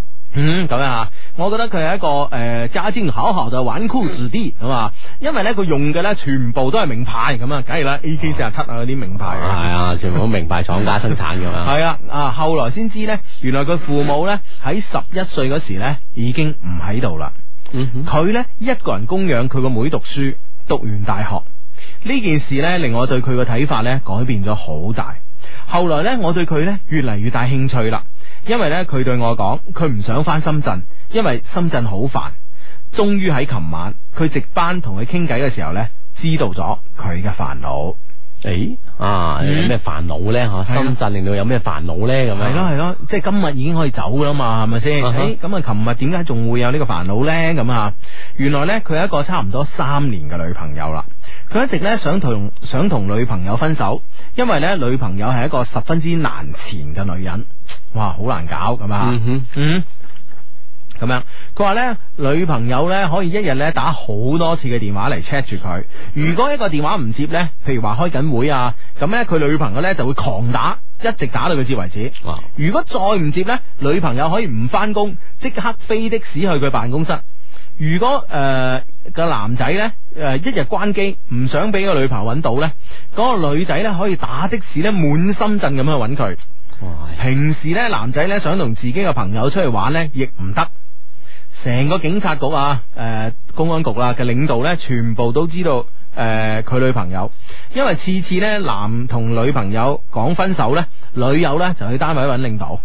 唔唔係真係真係幾難搞喎咁女係嗯啊仔，一咧就係即係黐到咁實啦，二看嗯到咁嚴啦，嗬，即係冇晒自己嘅空間啊，可以講嗬，看到咁嚴，我覺得呢個已經唔係看到嚴嘅問題，呢個已經係完全冇信任啊！啊你明唔明白？一個電話你唔接話大佬人做咩做特警嘅喎，係吓，即咪係好多佢先？嘅任務要執行啊，係咯係咯係咯係啊好咯，多機密嘅嘢啊，咁啊嗯點點啫係咪先？係啊！哇！佢可以打到你接啊！即即係佢話咧個女朋友如果同佢講分手咧，佢就喺單位揾領導嘈交鬧交。 啊，領導咧都好多次咧同個女朋友溝通啦，但係咧都係冇結果。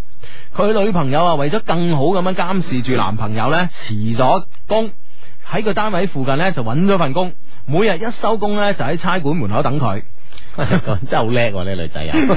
佢應該當差，想點就 點咯，咁啊係咪有啲咩情報科嗰啲咧，或者咩跟蹤啊？跟蹤都得啊，我覺得係。跟蹤啊嗰啲去去做呢啲資料搜集一定 O K 嘅，真係。佢有呢個特長啊，其實佢係份工唔啱佢啊。如果佢係揾到一份工嘅，可以將佢自己嘅特長咧運用喺上邊嘅，相信就唔會攞嚟煩住男朋友啦。啊你明唔明白？佢係呢啊方面太有特長啦。哈， 即係要揾一個啱佢，即係啱佢所長嘅呢個工作崗 位啊，咁佢就 O K 啦，佢完全投入去咗去啦。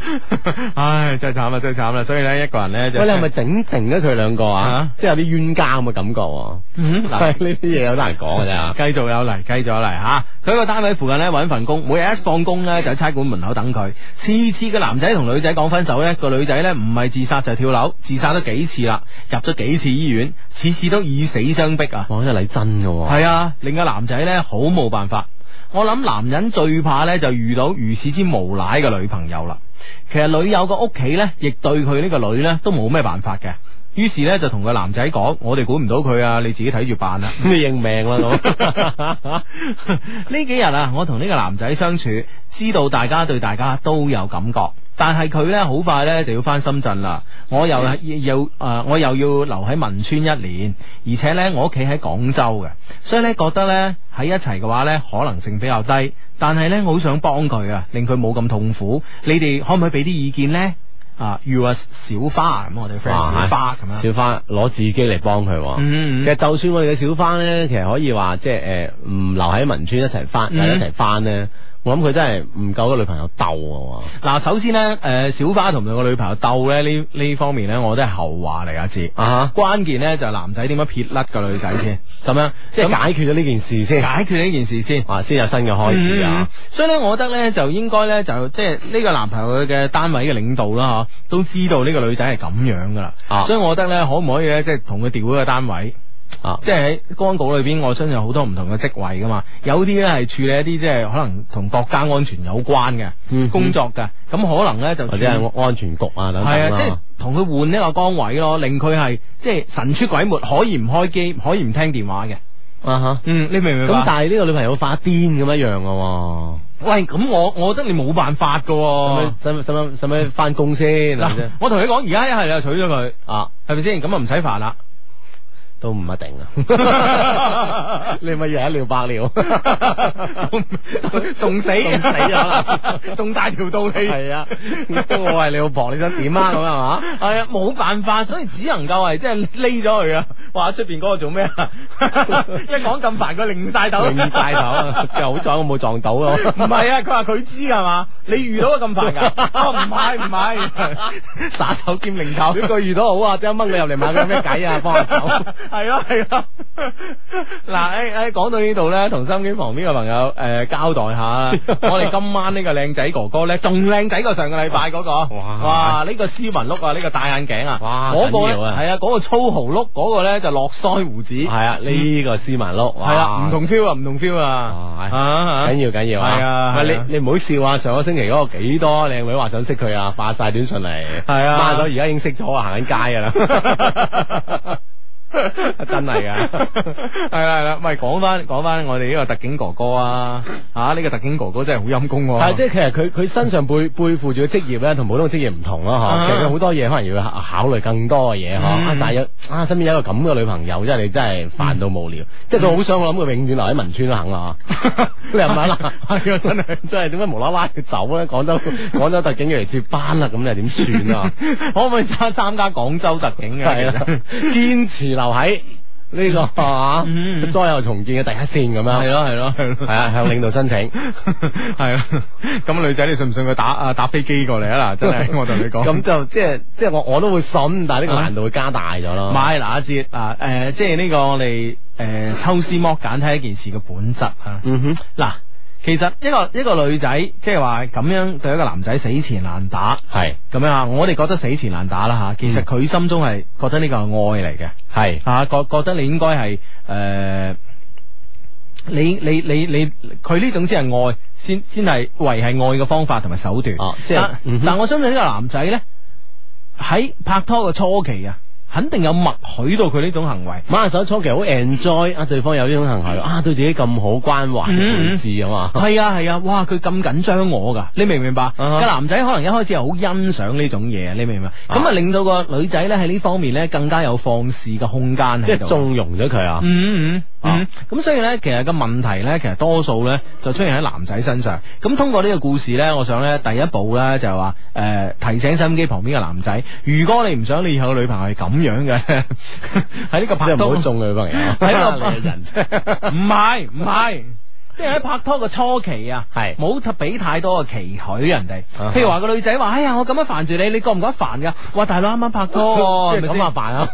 即係甜蜜都甜蜜期未過，係咪先？唔煩點會煩？我就係中意你咁，你明唔明白？你明唔明白？同埋當時即係哦可能又得，可能又未得之間，你知唔知啊哈啊？即係追到與未追到之間，個女仔咁樣問你：喂，你會唔會覺得我咁樣好煩？梗係打死都話唔會啦，係咪係啊，先？即係呢個時候，但係你呢一聲即係雖然話好草率咁話咗唔會，啊嗯哇埋低後患喎，系啊系啊，所以所以喺喺喺呢個 moment 咧，首先要睇睇我哋心機旁邊嘅男仔嘅 friend 啊，你真係唔好下巴輕輕，好多 嘢真係係咪先？好啦，咁啊講第二點啦，咁呢個男仔有默許咁啊，呢、個女仔咧次次都得，係咪先？嗱，你分手揾領導嘈得咗。啊哈，啊！你你你領導都唔幫啦，我跳樓得咗，嗯哼你明唔明啊？佢係佢係次次都得啊！你明唔明白啊啊？哈真係有恃無恐啊！系啊系啊，你即系佢完全喺呢件事都冇挫敗感啊！咁你點啊？係咪先？佢次次一出招你就冧啦。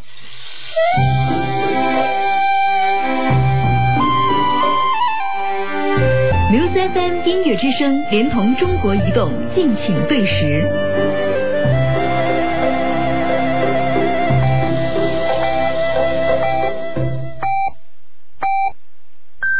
北京時間二十二點，更高、更快、更強，音樂先鋒以奧運激情張揚音樂勢力。我係音樂先鋒榜主持韋永堅。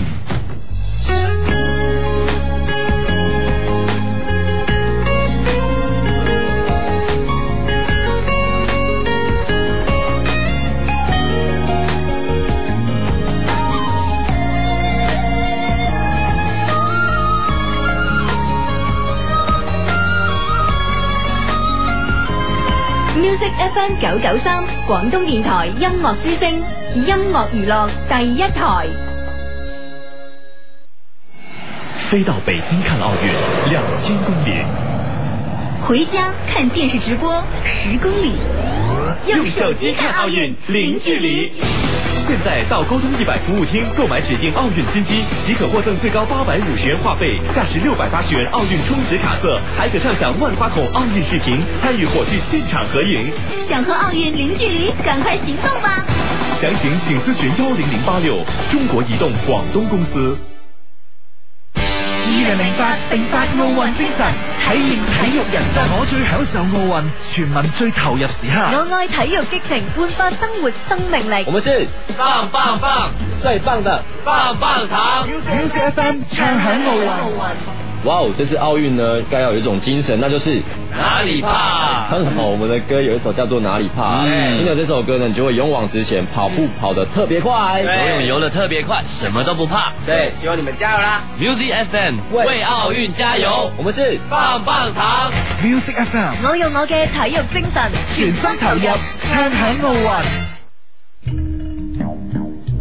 当成熟的睿智取代了曾经的青涩懵懂，留在心头的是阅尽人生百态之后的从容与淡定。而那些或幸福，或感伤，或温馨，或隽永的记忆，终将成就人生丰富的色彩和阅历。广东电台音乐之声二零零八全情企划《飞跃人生》，主持秦海飞。全球华语歌曲排行榜本周上榜歌曲。第四位新上榜，刘力扬《眼泪笑了》。再勇敢地站着，找回光和热。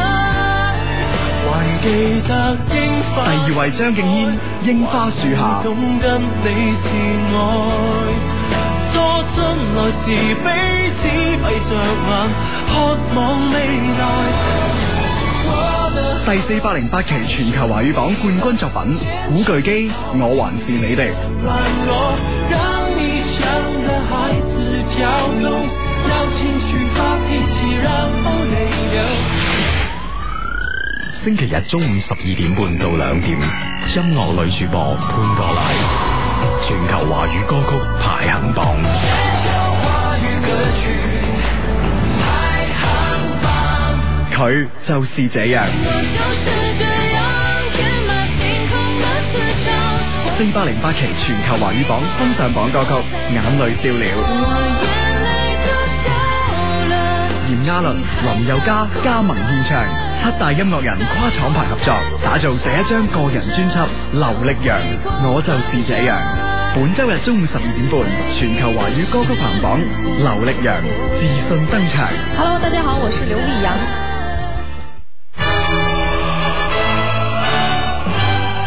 敢秀敢唱，唱响南粤。南粤歌王争霸赛总决赛八月三日晚，广东电视台八百平米演播厅举行。广东电台音乐之声、广东电视台珠江频道、公共频道现场直播，数千万南粤儿女盛世斗歌，十强选手巅峰对决，谁能问鼎南粤歌王？详情留意音乐之声美丽早晨。约会陌生人。哦，如果俾我約到一個佢就好啦，可惜一個星期先得兩個名額咋，唉，想參加約會陌生人，等我嚟幫你啦！你係請密切留意 Music FM 二十九、三十由早到晚嘅節目。由早到晚都可以參加㗎。系啊，留意從音樂出發、音樂花生 show、音樂西遊，當然仲有天空之城節目啦。你就有機會約會你心目中嘅陌生人，去免費睇電影，舞出我人生。好啊好啊，其實你係我知唔係係啦係啦，你咁啊幫我係咪因為我靚咧？啊！本次活動特別鳴謝中影南方電影新幹線清宮電影城。你而家聽緊節目呢係一些事一些情啊，逢星期六及星期日晚呢，九點打後呢，都會有我哋嘅出現。喺坐喺直播室裏邊呢，有 Hugo 同埋阿志嘅，嗯，當然啦，坐喺直播室出邊呢，有無數我哋嘅 friend 咁啊，我哋嘅 friend 呢，都可以係呢個節目嘅主持嚟噶。你哋點樣主持節目呢？當然係通過你嘅短信嘅方式啦，咁啊。系咁啊！中國移動、中國聯通、中國電信用戶咧，都係用以下方式咧發短信俾我哋嚟主持一些事一些情嘅。先撳英文字母 L Y Y，再加上你哋嘅主持內容啦，發送到一零六二零六八六一零六二零六八六咧，咁就 OK 啦，咁嗯，啊。系啦，咁啊呢個時候呢，我自己部電話呢，就收到一個短信啦，咁啊，係嘛就話芬蘭很美麗咁樣啊，係嘛，系啊，我哋嘅 friend 咧去咗芬蘭啊，哦今日今日朝頭早诶，好似七點零八點鐘個飛機啊，八點零鐘個飛機咁啊，八係嘛係今日今晚咧八點幾鐘咧就已經喺赫爾辛基咧就呢個诶着陸咗，咁啊飛機咧已經到咗呢個芬蘭啦，咁啊講芬蘭好靚咁啊。啊！一到就感受得到啦，哦真係好靚啦，咁樣啊芬。蘭呃誒，而家我哋幾點鐘啊？晚黑十點幾啊？芬蘭應該係晏晝四點幾咯。哦，啊黃昏時段啊，差唔多到啊。系啊，同埋咧北歐嘅地方咧就诶诶呢個季節啊，係都係有呢、個个呃白晝嘅呢個情況出現啊。啊哈即係夜晚咧，可能係成點鐘先天黑嘅，嗯哼咁朝頭早咧可能四五點又天光翻噶啦。即係诶，日頭嘅時間特別長啦，夜吓。晚時間特別短，咁所以嗯咧就如果去旅行咧，北歐旅行咧，咁咧就係最好噶啦。咁啊啊即係大把時間遊玩啦，咁樣吓。嗯，咁啊喺度诶祝我 friend 啦，谦哥啦，咁啊啊旅啊旅途愉快咁啊。啊，愉快愉快，開心咁樣啊影多啲靚 相翻嚟俾我哋睇咁啊，係啦。系咁啊！呢诶呢個 friend friend 就咁樣啦，即係佢回應翻頭先我哋呢個 email 吓、誒嗯即係嗰對特警情侶啊嘛吓。嗯佢話呢對情侶咧係應咗一個經典啊，佢話呢個經典就係咁樣講啊，情侶咧就好似一對生活喺冬天嘅刺猬一樣，想温暖對方，但卻傷到對方咁樣。呢個 完呢、個比喻咧完全唔啱啊！我我覺得佛山呢個比喻就啱啦。呢、個佛山嘅朋朋友咧就話其他辦法咧都係次要噶，嗰、個女嘅咧絕對有精神病，唔係唔係講笑，趕快檢 查。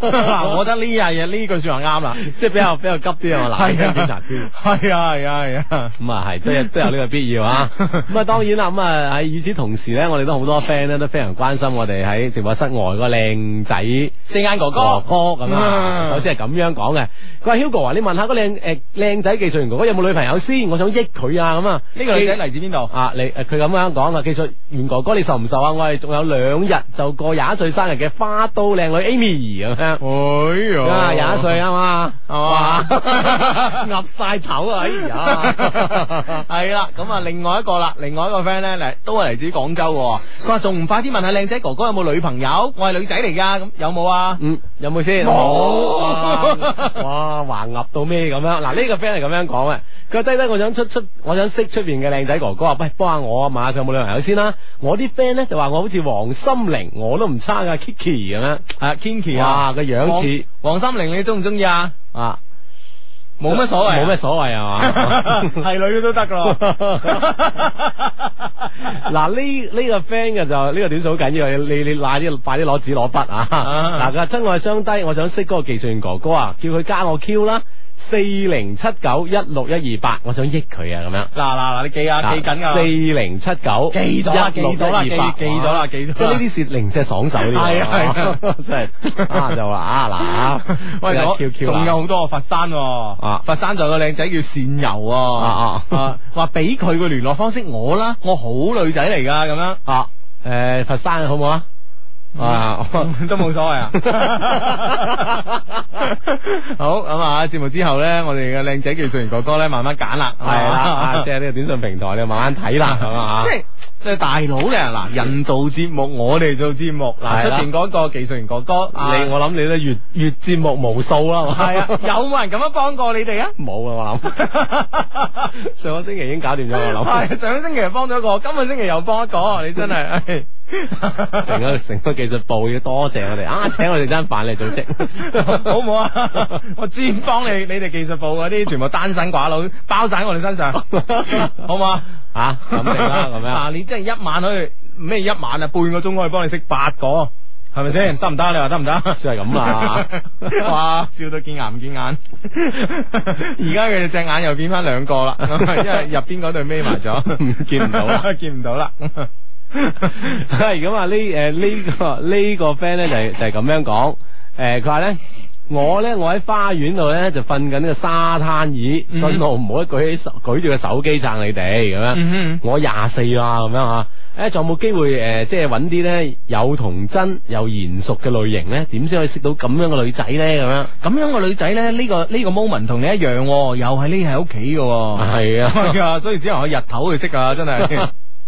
係啦，慢慢識下咁啊嚇。嗯嗯嗯，咁啊呢呢個 friend 咧就問我哋呢、個誒、呃 網，即係我哋嘅網官方網站小改動問題。佢誒、哎我用原來即係論壇嗰個註冊嗰 個咧，嗰、個嗰個名咧，可唔可以註冊得到㗎？咁樣應該係得嘅，但係當咧然可以啦啊咁、具體嘅問題咧，你可以上我哋嘅官方嘅誒、呃原來嗰個論壇啦嚇，啊嗰、個原來嗰個論壇咧問一問我哋嘅喺個論壇嗰度專門有個問題啊提問題，對於成個成個網站各方面嘅問題嗰度，你提一提呢個問題啦，有專門嘅技術員哥哥啊幫你啊咁樣。係啦，專門咧又有我哋有關呢方面技術嘅 friend 啦嚇，會幫到你誒點樣嗯誒點樣可以註冊得到嘅。相信就好簡單，好容易嘅。系，冇錯啦啊。嗯 OK，咁啊呢個 friend 咧就話我叫阿健啊，今晚十二點咧就係我老婆月月嘅生日啦，祝老婆仔咧生日快樂，一年靚過一年，老公永遠嘅永遠愛你，月月咁啊。嗯，係啦，啊，真係開心幸福啦，嗯啊，好啦，咁啊嚟自深圳嘅朋友有個好。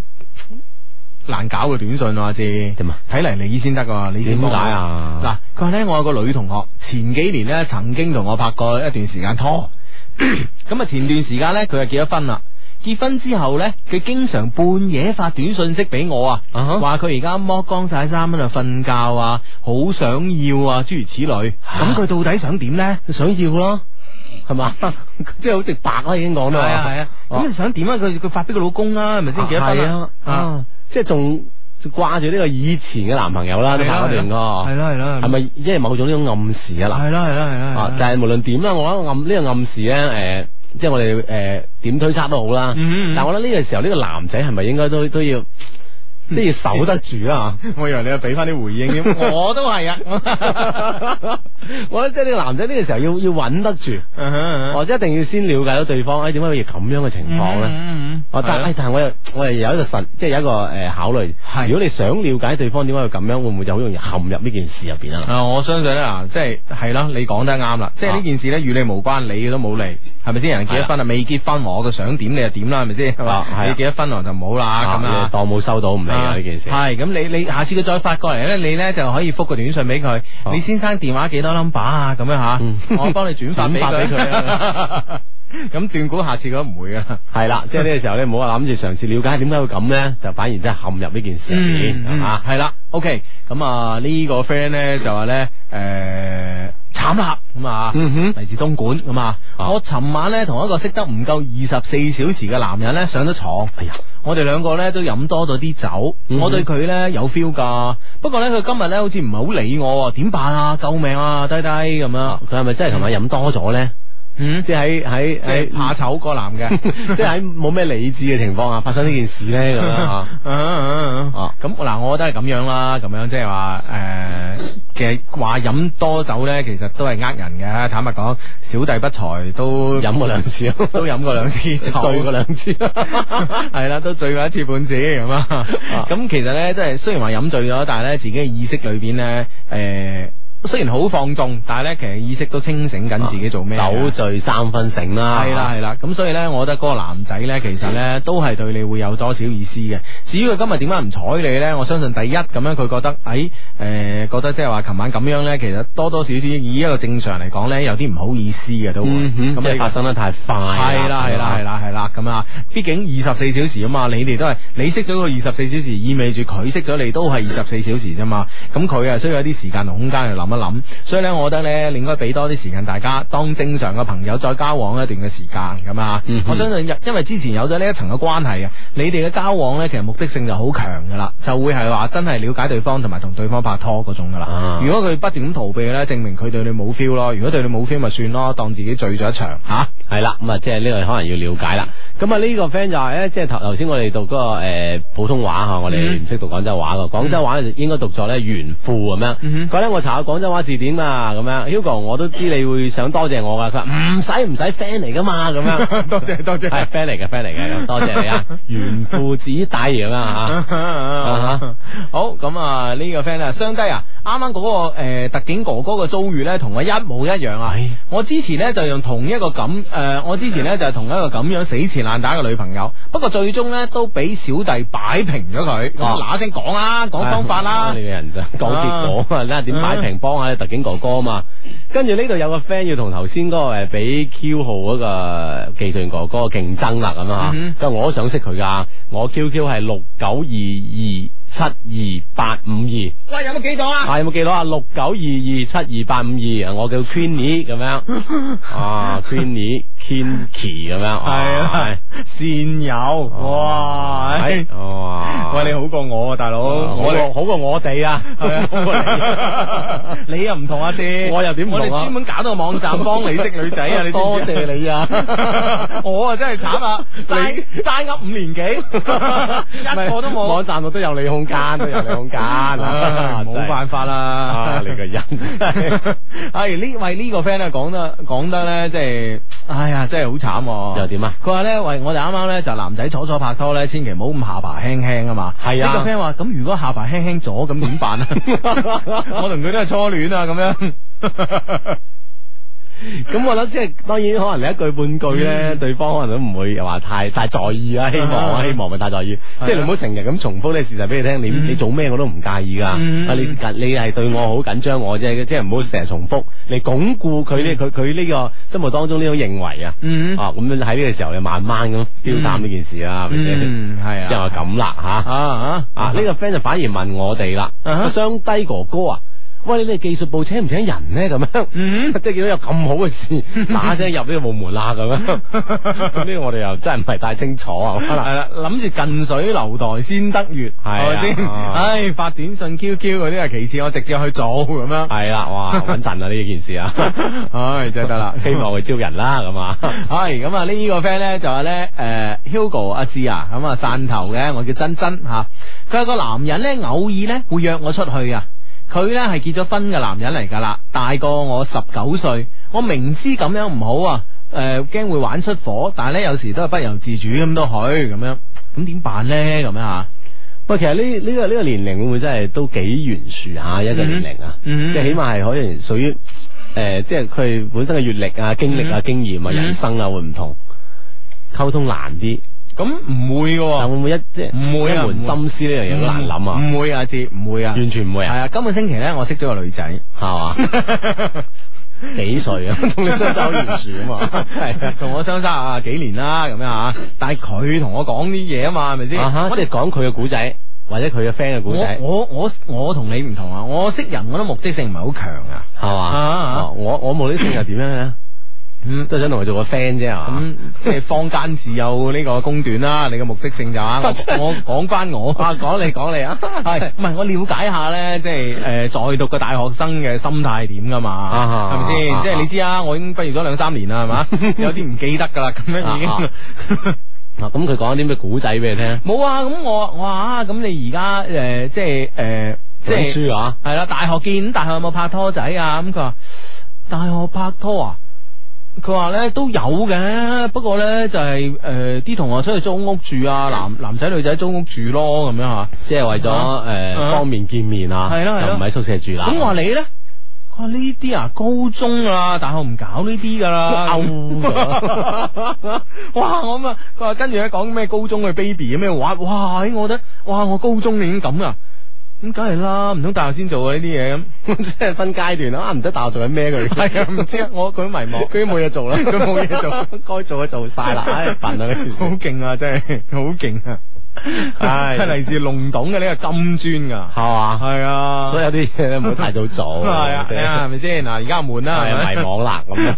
系啦，咁 系呢個 friend 話我好難 過啊！我同男朋友咧就扭計咁樣吓，鬧別扭啊鬧別扭咁啊啊！佢已經超過四十八個鐘咧，互不理睬啦。我哋分開喺兩個城市，好掛住佢咁樣。嗯其實呢個時候咧，诶，無論點啦，其實分開兩個城市咧，我諗女仔咧，其實可能輕輕可唔會做一個先讓步咧？咁我嗱，我又唔系咁讲啦，哦，我又唔咁讲啦，我覺得應該男仔大方啲，唔係我，我覺得點解咧？因為佢兩個分開兩個城市咧，呢種女仔嘅讓步咧，嗯係讓得冇咁明顯㗎。嗯即系唔會人哋覺得，诶、好似女仔要作讓步先，好似唔係幾好咁啊。我啊反而覺得唔係，我覺得啊就係因為大家唔同嘅城市，係咪先？咁女男仔係更應該讓步。啊，嗯即係更應該珍惜係嘛，係啊係啊維係呢段感情咁樣。坦白講，而家嗱，無論係科學數據定係我身邊嘅呢個呢、個數字，嗯哼，啊，嗱就講呢個科學數據吓、男女比例係一百一十七比一百，咁係咪先？男嘅男嘅多十七個，一百個人裏边啊，係啊就比女嘅多十七個咁啊。好啦，講即係我差咗多兩成咁樣。講我哋嘅民間調查數據，嗯我哋之前幾個禮拜之前呢，我做過一個小調查啦，咁啊，然後聽緊心機嘅 friend，女仔拍過幾次拖，男仔拍幾次拖，咁女仔通常呢拍七八次拖，男仔拍咗三四次拖，嗯哦係咪先？咁女仔拍拖拍拖嘅次數多過男仔，意味住咩？佢哋機會多。係啦，女仔少啊嘛，啊哈係咪先？男仔拍拖嘅诶次數少少啊，正機會少啊嘛，嗯係咪先如果？機會多，佢都想拍多幾次啊。系啊系啊，你估你你估啲咁嘅死仔咁純 情啊？你估佢唔想啊？啊，系 啦，即係呢個呢個即係機機會嘅問題咧。啊但係啊女仔嘅機會比男仔多咗好多成倍啦，倍幾兩倍。系啊系啊，咁你女仔矜貴啲噶嘛？呢個時候讓步好冇 face 啫。啊你意思係最多拍過第二次拖啊？系啊，咁 咯，又咁狠喎。嗱嗱，發短信俾我哋呢個女仔呢個 friend 吓啊，麻煩你咧將呢個音頻剪落嚟 send 俾你男朋友，等佢評下道理。啊，係啦，嗯嗱，你看着辦咁啊，啊，交低四個字俾佢啊，係啦，咁啊呢 誒呢呢呢個 friend 咧就咁樣講啦，佢話咧誒。兩位好，我係廣工零八屆畢業生咁嗯啊，花都上班。今日咧啱啱到公司報到啊，咁嗯啱畢業啦。我想認識嗰個廿一歲嘅花都嘅 Amy 咁啊，嗯即係頭先咧又話花都 Amy 又想識我嘅靚仔哥哥啊。嗯嗱嗱，有人將個 QQ number 發上嚟啦，講唔講 我嘅靚仔哥哥？將唔將你男仔嘅 Q 號講出嚟啊啦？將唔將你嘅對手啊，競爭對手？哦，你話你唔怕？ 好啦，睇啦啊！呢、個去咗零八屆畢業生廣工啊，師弟幫下 手啊！我 QQ number 係四一七零四九一六六咁啊，想識嗰個廿一歲 過兩日廿一歲嘅花都 Amy 咁啊，四一七零四九一六六咁 啊，溝通下溝 通下，啊有對手 啦，啊係啦，唔怕，你都有對腳啊！系咁啊！呢個 friend 咧就相低啊，今日咧喺超級市場咧碰到心儀嘅女生啊，我喺佢未到收銀台俾錢之前咧，先幫佢俾咗，不過咧佢唔知道係我喎。 係啦，我哋都未認識，我下一步應該做乜嘢啊？咁樣下一步應該揾翻佢啦，係咪先？你嗯我覺得呢樣嘢就係可能輕輕有啲失策啊，幫人俾應該知道邊個為佢俾咗呢呢份錢噶，係咯，係咯，係咯啊！喂，呢、個 friend 唔知係咪同林怡識識地嘅喎啊嚇我叫墨墨爾本的翡翠咁樣啊，又係想識四眼哥哥。 俾太多你冇得，費事花多眼亂啊嗱，我哋留翻啲自己啦，好唔好啊？啊 啊！ 我哋自己 Q 佢算啦。好，好多謝你啊！唉，真係，唉，真係好啊！我哋嘅節目真係好 啊！我哋自己，我哋都感到好好嘅，諗下真係幾 好。系啦，啊嗯呢個時候咧，手頭上有揸住一封嘅 email 啊，嚟自我哋充滿感情嘅電子郵箱 loveq at loveq dot cn 咁啊。呢封 email 係咁嘅。誒，親愛嘅雙低，我係廣東工業大學嘅一年級嘅學生啊，我叫 Kevin 咁啊咦啊嗯哼，Kevin 啊，你師弟喎，係啊，廣工咁啊嚇，好係啊啊好啊嚇。嗯，系啦，咁樣佢話呢，我已經係第二次寫 mail 俾你哋噶啦，不過第一次呢，你哋就冇讀出嚟，我反覆思考咗好耐，點解我寫得咁精彩，你哋都唔讀出嚟呢？經過一年幾十個日日夜夜嘅不停思考，我終於知道點解啦，點解呢？就係我上一封 mail 唔記得讚你哋啊，唉咁緊要嘅事你都漏 咗，你真咁係簡單嘅嘢諗幾廿日你，唉，呢個係一個大忌嚟噶嘛。好啦，終於俾我悟出一個真理啊！所以呢，今次呢，我一定唔會再犯上一封信嘅錯誤啦。咁啊，讚美嘅說話開始 啦。啊佢話咧，不過我就喺度諗，我諗，我諗諗 諗啊，好似個仔咁 好似所有讚你嘅说話咧，都講極都講都講唔晒喎。總之字典裏邊有嘅所有嘅褒義詞都攞晒嚟讚你哋就啱噶啦，咁啊啊哈。總之你兩個正啦，咁 樣讚完啊！係 啊。 諗咗幾廿日，你咁諗成咁嘅你，你睇你啲師弟啊，唉，真係文采差我咁遠嘅，要努力啦！ 好好在你係大一，大把時間啊，仲有三年認真學啊你。係，啊， 即係啊唉，真係嗱聲亡羊補牢啊，咁係啊啊，佢話咧件誒，佢話咧誒， 佢話咧呢次咧。誒、發 email 咧係想同你哋分享一下我第一次面試嘅豔遇經歷啊！哇唔係面試經歷，係面試豔遇哦經歷。嚇，啊哈哈哈！順誒順便咧想你哋幫下手啦。P.S. 呢樣嘢係重點。 O K 啊，O K， OK Dạ, 啦，咁啊，聽下啦，係嘛啊，故仔先 啊。嗯。啊！哇！呢個技順哥哥，即係我哋真係受歡迎，呢、個好緊要。你而家唔講樣，咩都唔講，佢話我識煲煲啲靚 糖水咁樣，問你要唔要咁樣，講埋 Q 俾你。哇！真係，四四二六四七七七零啊！哇哇！我煲咗糖水啊！ 即係晒埋有呢方面技能 啊！唉真係真係你要羨慕唔要啊死我哋，你 唔要我哋啊㗎唔要我哋飲啦嚇好，繼續到呢封嘅 email 啊！ 七月十二號喺我放暑假嘅第一日，我好似我冇好似其他同學咁一放假呢就衝翻屋企，而係喺呢個暑假呢揾翻一份暑期工，哼，係咪好上進呢？嗯，喺嗰日，我同我哋班嘅一個同學一齊出東風西路嘅國際銀行中心面試。哇！呢、個國際銀行中心話時話都係同我哋有啲淵源啊，字。係咩？嗯哼。啊！下邊就係 face cup。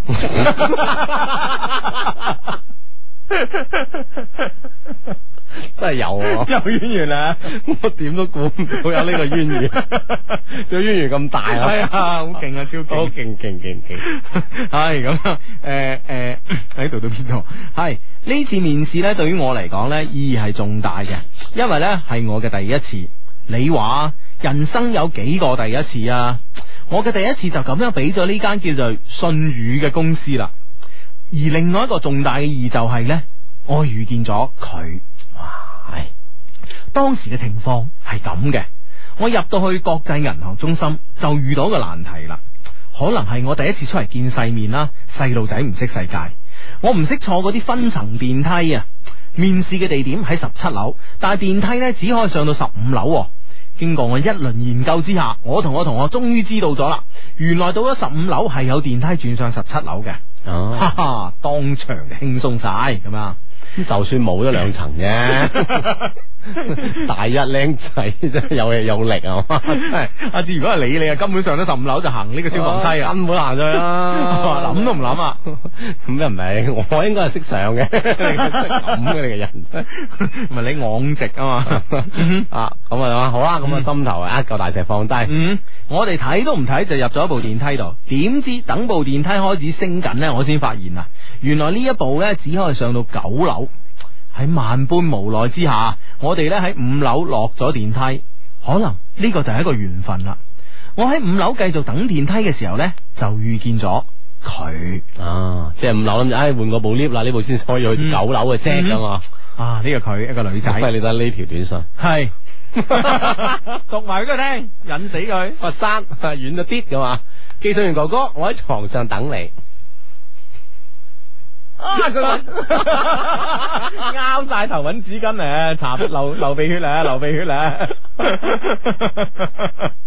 呢个佛山 friend 你真系唔好玩我哋技术员哥哥啊！啊，真系 啊！啊你又唔講地址， 佢點去？茫茫佛山，佢點揾嗰張床咧？系个谂你点办？你话啊，你玩佢睇嚟啊！ 唉，喂喂喂，搭 lift 啊，搭 lift 啊啊！哦喺五楼换 lift 嘅时候遇見见到佢啊啦，佢系啦。當時呢，佢都喺度等啲誒、呃等電梯啊！我為咗避免再一次嘅坐坐電梯，於是呢就走過去問佢啊啊！佢話呢，呢件事嘅重點點解要問佢呢？重點係佢都係一個靚女。嗯啊，我就同佢講啦，靚女啊，請問要上十七樓坐邊部電梯啊？佢就話唔好意思喎、我都唔知喎、我就哦咗一聲 呢，就行開咗啦，咁樣。之後我喺度諗，冇冇理由錯過一個咁嘅搭讪機會㗎，咁樣。咯，咁到底佢點搭讪呢？刘 C FM 音乐之声连同蓝鲸祛痘新药，敬请对时。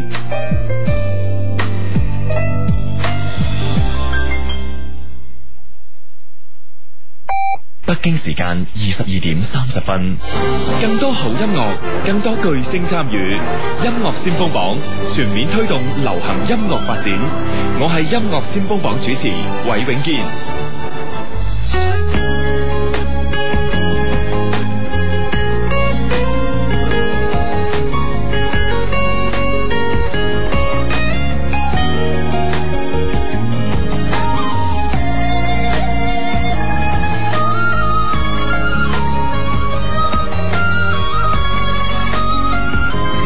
Music FM 九九三，广东电台音乐之声，音乐娱乐第一台。音乐西游，暑假出游啦！目的地八月五号，香港、朗尼度演唱會現場，Simple Plan、One Republic、Jamie Scott 等一眾 band 壇辣手新貴，同你埋身火熱。 Go West 仲帶你同 One Republic 樂隊當面接觸，詳情，你就要焗住聽星期一至五晚七點起程《音樂西遊》。暑假熱潮每週仲勁送你至歐西大禮。 Go West 音樂西遊，Summer 熱力策劃，好熱啊！好熱啊！開門關門刷牙洗面梳頭剃須化妝食早餐。開門關門刷牙洗面梳頭剃須化妝食早餐。開門關門刷牙洗面梳頭剃須飲水食早餐。OK，每日從頭開始，嗯，每日從音樂出發。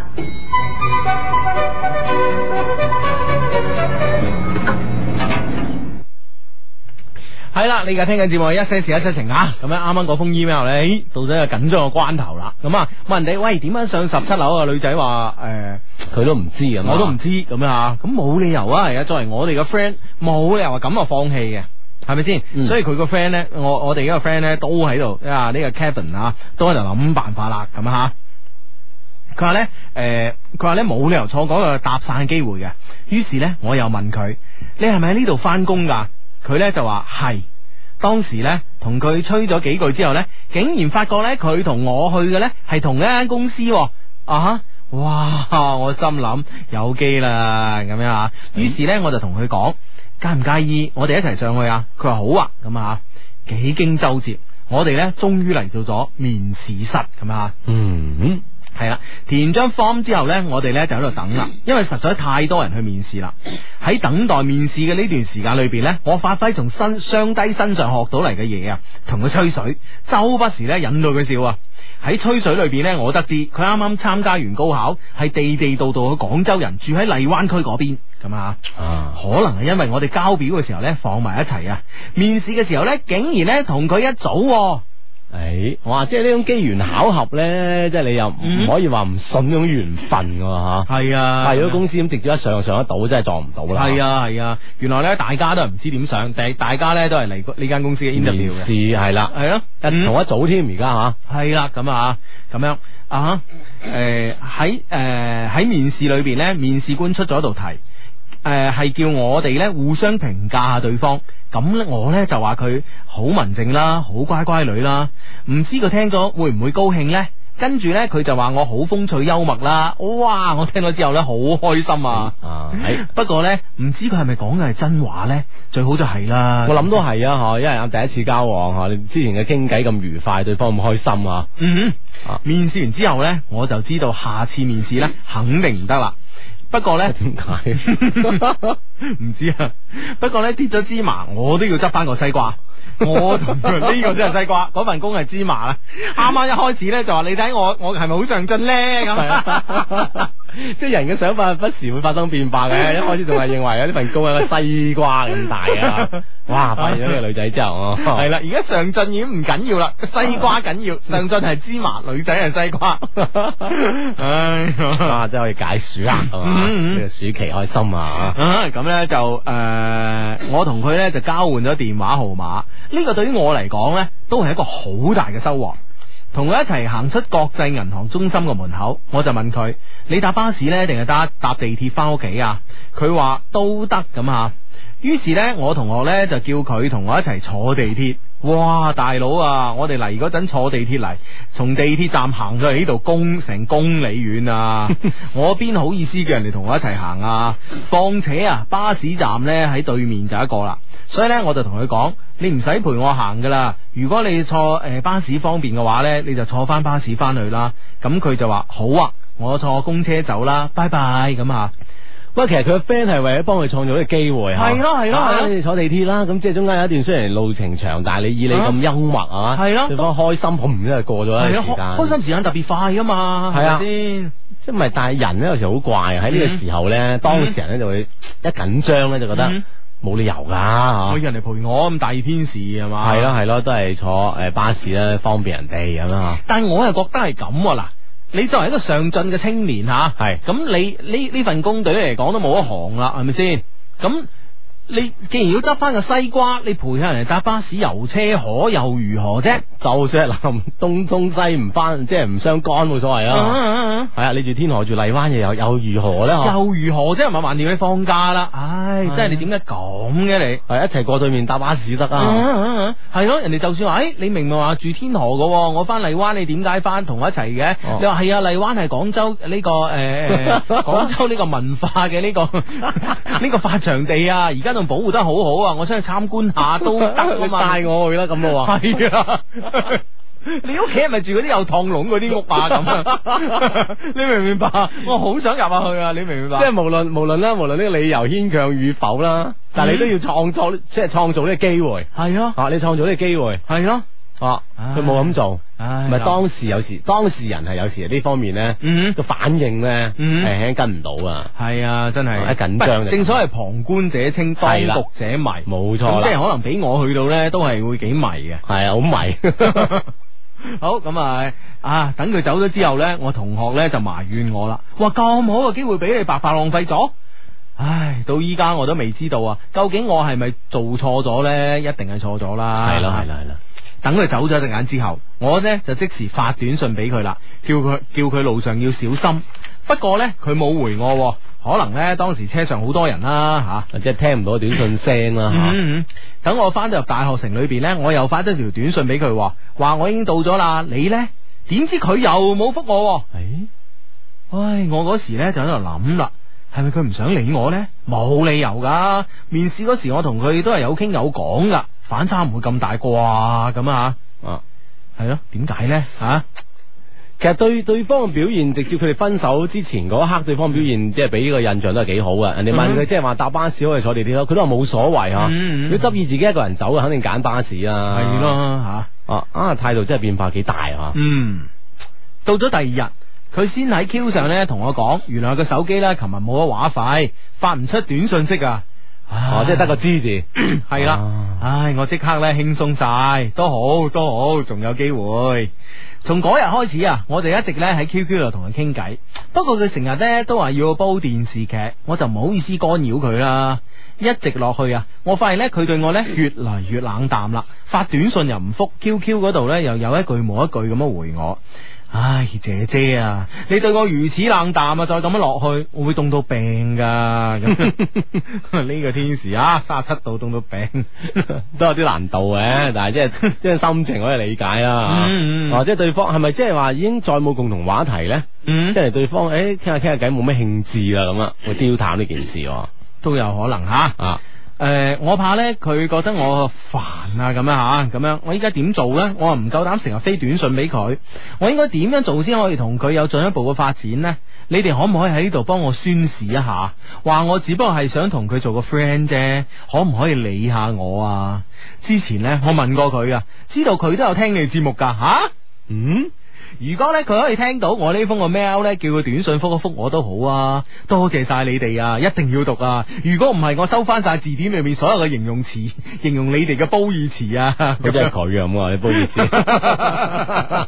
你擺上去㗎嘛？咁 咪咁咪攞翻出嚟啦， 薄晒本字典啊！係啦，咁啊，哦，即係佢目的係叫我讀呢，到我哋讀呢封 email 咧就 OK 噶啦，嗯係嘛？咁係咯，希望咧我哋呢封 mail 真係可以幫到你啦。嗯，同埋咧，我覺得咧就話你想係博得一個女仔嘅歡心，引起個女仔嘅注意咧，當然有好多種方法。咁啊樣誒、呃你已經用你個風趣幽默咧吸引咗個注意啊。係但係咧，另外咧，我覺得你你如果同佢繼續喺個 QQ 度傾偈啊，慢慢慢慢咧，你缺乏一啲新嘅呢、個呃刺激點啊，新嘅亮點去吸引佢咧，誒、的確咧可以令你嘅魅力咧就隨日咁樣而而而而減少嘅。係咯，係嘅啊即係你所你所吸引力咧會越嚟越降低，喺你身上注意咧就會越嚟越少咁樣啊嗯嗯嗯。可能不斷咁發挖掘一啲新嘅。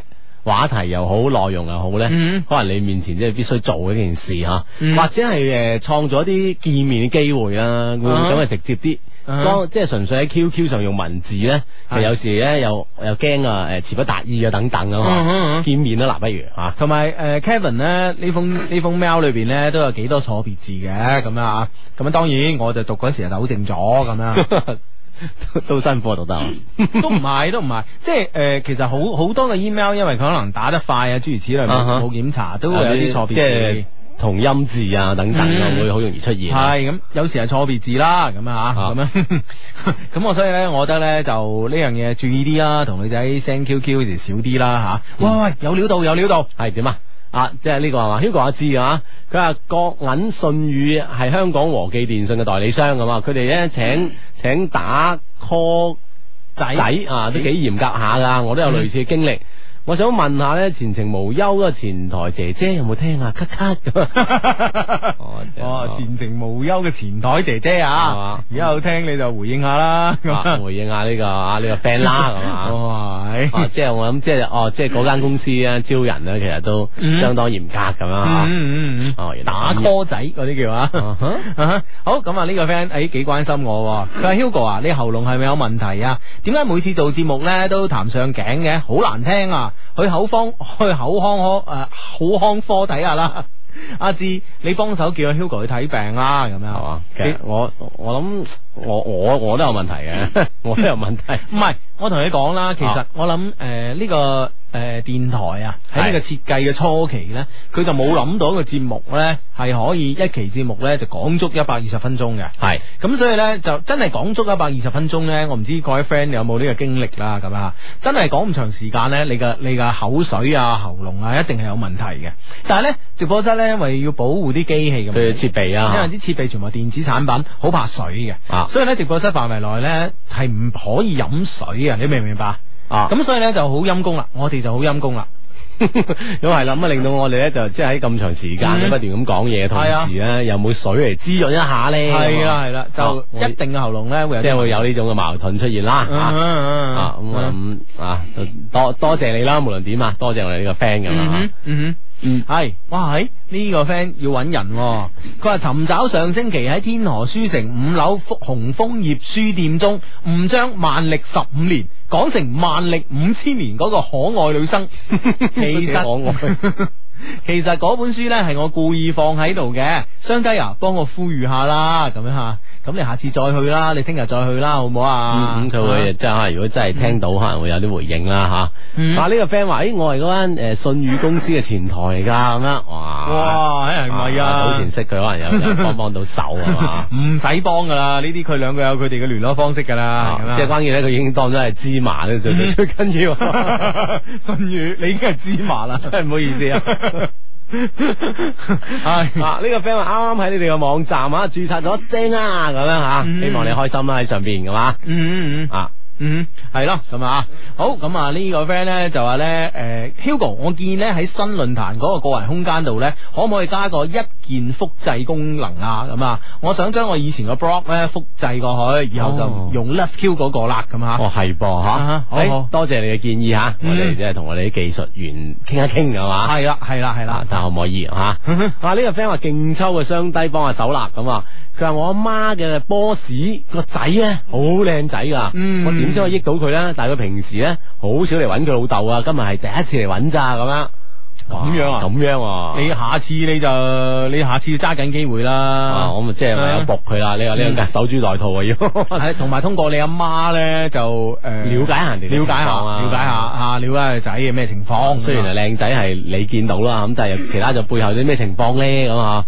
嗯你就要了解多啲，咁先容易咧誒會有進一步嘅發展㗎嘛。嗯嗯嗯，係啦，呢、個 friend 咧就啊，有冇一一四嘅人聽咧咁啊？一一四啊，系啦，啊諮詢嘅電話嘅咁啊，嗯唔都嗯知佢問係咩意思咧咁啊，想識呢方面嘅人啊，嗯嗯 啊，我諗會有機會有嘅啊，嗯係咯，咁 啊，係。咁啊，呢個 friend 咧就嚟自深圳啊，佢相低，雖然咧信你哋係萬能嘅，但係咧我都有啲懷疑你哋一個重要嘅觀點啦。點樣呢、個觀點咧就係大學見。啊？因为咧，我前几日咧向暗恋咗两年嘅女同學俾诶表白，被拒絕咗。佢話佢已經有男朋友啦，咁樣。即係意思係遲咗啦，我哋遲嚟咗啦到到佢遲咗表白啦，啊係嘛？啊唉，咁呢啲女仔由佢，係啦，係咪先？唔大學見嘅男仔女仔，嗯，即係做咩啊？你話係咪先？係啊，係啊，係咪先啊？同埋啊，我唔記得邊個邊個即係呢個名人講過啦，即係啊，因為我因為我身邊都係名人 啊。都係都係都係有名嘅人啊！啱嘅啱嘅，所以佢哋講嘢，我咧有時唔係好記得分唔清嘅。啊，徐志摩咧、魯迅咧，定係托爾斯泰咧咁樣。即係為咗有時啊費事將個名講出 嚟，張冠李戴又唔好啦啊系啦系啦啊！咁有個名人講過咩咧？系诶暗恋嘅层次咧系比明恋嘅层次要高嘅。哦，吓，即系由嗯真系由心而啊發啦。啊嗱，所以你搞咗一場好高層次嘅戀愛啦，已經 係啦，低層次都啊唔好搞住啦，吓系啦，大學見啊嗯，OK，係咁啊呢诶呢個呢個 friend 咧就係就係咁樣講嘅咁啊。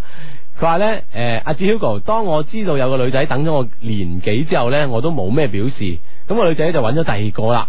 咁佢對我仲有冇意思咧？我應該點做先好咧？嗯我真係好愛佢噶，咁你、你你點啊？佛山 friend，你知道人哋暗你啦，你又冇表示，咁人哋揾咗第二個先有反應，嗯，咪反應慢咗啲啦，慢咗啲咯啊，而且係太慢啦，咪慢咗啲啊。咁我覺得你而家如果係咩嘅，你繼續同人講咯，對人哋有嘢嘅係咪先？了咗自己嘅心願都好啊。哦即係無論呢個結果為點吓，嗱，唔係，我覺得睇你個人性格。啊，嗱，如果俾我咧，我幾打係講噶啦。或者一一償所願啊，係啦，講咗出嚟先咁啊。係啦，但係有。但係即係唔係個個人都係咁樣諗嘅，有啲人咧可能諗即係我講咗之後咧就會徒增呢個挫敗感啊！啊我講嚟又做乜嘢咧？既然對方都咁係樣啦啦，，不如不如我保保持翻本身嘅優雅啦，啊，你明唔明白啊？就讓佢過去了咁啊哈啊吓，哈或者呢樣嘢就視乎你個人嘅性格啦，咁啊嘛。嗯嗯啊！呢度啲 friend 真係紛紛通過呢啲節目咧，覺得真係好有幫助啊！嗯佢話哎又係我啊！喂，信宇公司個前台姐姐仲喺咪度啊？我想識佢啊！我要揾工咁樣。喂，你想識佢定揾工先？你你呢呢呢樣嘢好好清晰啊！啊邊個西瓜邊個芝麻，你好清晰啊！佢話加我 Q 啦，咁樣啊，三五七零六。九四六九咁樣啊，嗯睇睇你要讀啊，唔該晒咁啊，啊，真係今晚讀得太多啲啦，大佬，你可唔可以上我哋嘅官方論壇嗰度主個冊啊，大佬？係啦，上我哋官方網站啦，三個 W dot L O V E Q dot C N 咧，咁啊，從今日開始啊，誒零八年嘅七月廿六號咧，我哋有一個小嘅改動噶嘛，嗯喺入邊咧，你註冊咗之後咧，有好多自己嘅空間啦，有呢啲靚相啦，有呢啲內容啦，可以俾人去了解啊，認知你咁樣嚇。系啦吓，OK，咁啊呢個 friend 咧就低低啊，我今日去游水啊，啲人望身望勢，唉，我係女仔嚟噶咁 樣。梗係身材靚啦，係咯，你冇計喎，真係啊，係。唉真係啊天生麗質難自棄 啦，係啦，下次你着長衫長褲游 啊，仲多人 望，傻噶嗰 個。咁啊真係弊 啦。唉，喂，靚咧係應該 show 出嚟俾人睇嘅，係啦係啦因為你嘅美麗咧係嚟自世界，你就回贈於呢個世界、呢個地球啊，係甚至呢個宇宙啊。係啊，分享未啊？係啦係啦，呢個咧係即係有個朋友去咗呢個诶法國呢個天體浴場之後 咧，發出嚟嘅感慨。系嘛啊？哦， 啊佢系对人哋感覺，對自己嘅感覺啊哦佢咧。佢自己又咁樣咯，嗰嗰陣時都有 着有着條誒誒褲仔嘅，其實嗰條褲仔同唔着冇區別，已經好好細啊好細啊，啊哦男裝 T back 泳褲， 你死唔死？啊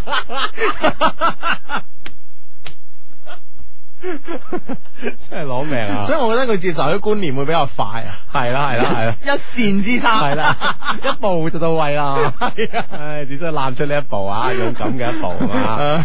啊，好咁啊！深圳嘅 friend 咧繼續發短信嚟啊，就話大學見嗰個理論嗰個啊，佢話經打聽咧，佢高三嘅時候咧就俾人追咗佢，而我咧堅信你哋嘅主張啊，結果佢因此咧冇考上大學，去咗復讀啊。啊！而家咧，我差唔多大二啦，佢先啱啱畢業啊，我應該點樣追到佢咧？真係好愛佢嘅喎，咁樣係啦係啦咁咪嗱照追咯。啊，啊掛住拍拖唔大學 見就要，誒復讀啦咁啊。嗯嗯嗯咁你你你咪咩咯？你咪诶诶，你你你咪即系 call 翻佢啊，諸如此類約翻佢出嚟啊，咁問佢而家考成點啊，讀邊間啊？咁暑假還掂佢係社會女青年啊，冇咩做啦，咁係咪先？我相信你約佢，如果你自己約覺得尷尬嘅咪揾揾揾翻以前嘅同班成班 friend 去約咯，係咪先？係啦，一班人就好講話好多咁啊。我嗯覺得其實咧，相信咧之前有個咁樣嘅交往同有咁嘅經歷咧，我諗你單獨約咧應該都問題唔大嘅。嗯，嗯系嘛？係系呢個 friend 話低低救救救救我啊！我叫華仔，我今年咧廿八啦咁啊，教我點益女仔啦，我都靚仔噶嘛咁嗯，樣。哇，係。係，哇哇！你你我覺得咁好條件咧，唔使學噶啦，因為廿八咧學呢樣嘢咧有啲有啲 遲啊。真係咁話人唔嘅。係唔係唔係嗱，我同你講啦，即係人咧就誒做到老學到老啊，終身學習啊呢個當然啦呢個係我誒推崇嘅一個一個好好好自己而又抱住呢個信念嘅咁啊，嗯呢個呢個觀點我我推崇備至，而且自己都抱抱住堅定呢個信念。但係咧，我覺得咧呢個世界上有兩樣嘢咧，我 friend 講嘅啊而家芬蘭嗰個，啊哈佢同我講一個咧就使錢，一個追女仔唔使學嘅。 會難泥 啊，嗰啲嚟啊！呢個唔使教 嘅，你唔使教佢，自然會識使錢噶。自然當然同時都自然會識女仔 啊，或者識男仔啊。係啊係啊係啊！咁所以你你話你廿八歲啦，你呢方又面有咁嘅優勢，又有靚仔嚇，係啊，所以我覺得咧係老天爺叫你唔好學啊，學都枉然啊，係守株待兔。 O K 咁啊，嗯嗯嗯呢位班人相低有冇日立公司嘅人聽咧？咁樣啊，嗯幫幫我去做一個市場調查啦。佢話今日咧我去咗長隆，哇，勁多靚女啊，咁嗯嗯樣啊，嗯仲攞咗幾個靚女嘅電話添。嗯哇，唉犀利喎！我哋啲 friend 而家真係攞攞幾個電話啦，唔係攞一個啊，真係嗯嗯緊要緊要啊係！係啊，慢慢聯絡，慢慢聯絡，係嘛？嗯， 啱啱嗰個咧就話，诶、有冇一一四噶？咁啊呢個 friend 就复佢啦，發短信嚟話，幫手問下啱啱嗰個講一一四嘅 friend 咧，係咪揾石井一百一十四中學咧？咁 都有可能哇，真係可能喎，係一一四噶嘛係喎，真係啊，一一三我知喺邊喎，係嘛？係啊，石牌。嗯啊！呢、個 friend 話相低啊，幫下手啦，因為诶、呃我眼角高啊，淨係中意靚女咁樣，嗯哇！搞到而家自己冇拖拍，點將佢改變呢個眼角問題咧？ 唔好改，我快畢業啦，我叫若然啊，自我感覺條件唔錯咁樣。唔好改，係啦，我哋堅持咗咁耐，你改咗咪真係真係前功盡棄啊？係咪先？嗯嗯，你白白眼角高咁多年啦，係啊你明唔明白？高啊高去噶啦，浪費浪費你啲時間，嗯人啊浪費其他人嘅時間唔緊要，最驚係浪費浪費自己時間。 咁啊真係弊弊都冇咁弊啦。係啊，所以我覺得你繼續高落去。其實有些嘢有啲嘢咧係需要堅持嘅。係冇錯啦，冇錯。眼角高唔係一個壞事嚟噶，我覺得係對自己要求高，係啦嚴格係嘛，係咯係咯係咯，係好事嚟嘅。好事堅持好事啊啊！嗯，嗯，咁啊呢呢個 friend 就，唉，佢話，唉，哎我頭先話想識個技術員哥哥啫，跟住攞手機上 Q 啦，好多人加我，仲有人話佢係技術員哥哥添，咁樣，唉，唔知邊個真定假啦，咁樣，話，哇，我技術員，我技術員哥哥話佢未上，咁樣，啊，就澄清下啦， 我話佢話將手機 number 俾你喎，你自己查啦吓。 啊係呢個 friend 咧發短信嚟話，相低啊，我好煩啊！點解我同親我拍拖嘅男人咧，都係啲咁嘅大，都係啲大男人嘅，真係好難頂啊！咁樣，佢話咧一，佢話一係咧一個咧就對我幾好，但係太專制。另外一個咧就對我唔係幾好，但俾足自由空間我，點算 呢？即係兩難選擇啦，係啊係啊咁係啊有時咧針冇兩頭利嘅喎呢樣嘢，咁你真係嗯你即係又要佢對你好，又唔專制，俾晒自由你。嗯哼即係當然一個人對你好咧，同時都會對你好緊，會緊張啲嘅。嗯咁樣緊張會唔會你喺你嘅身上反映出嚟咧？就係覺得冇自由咧咁樣啊？啊，你我覺得你要衡量一下咯。對方真係係好好局限你嘅行動咧，定係真係緊張你？哇！你要諗清楚。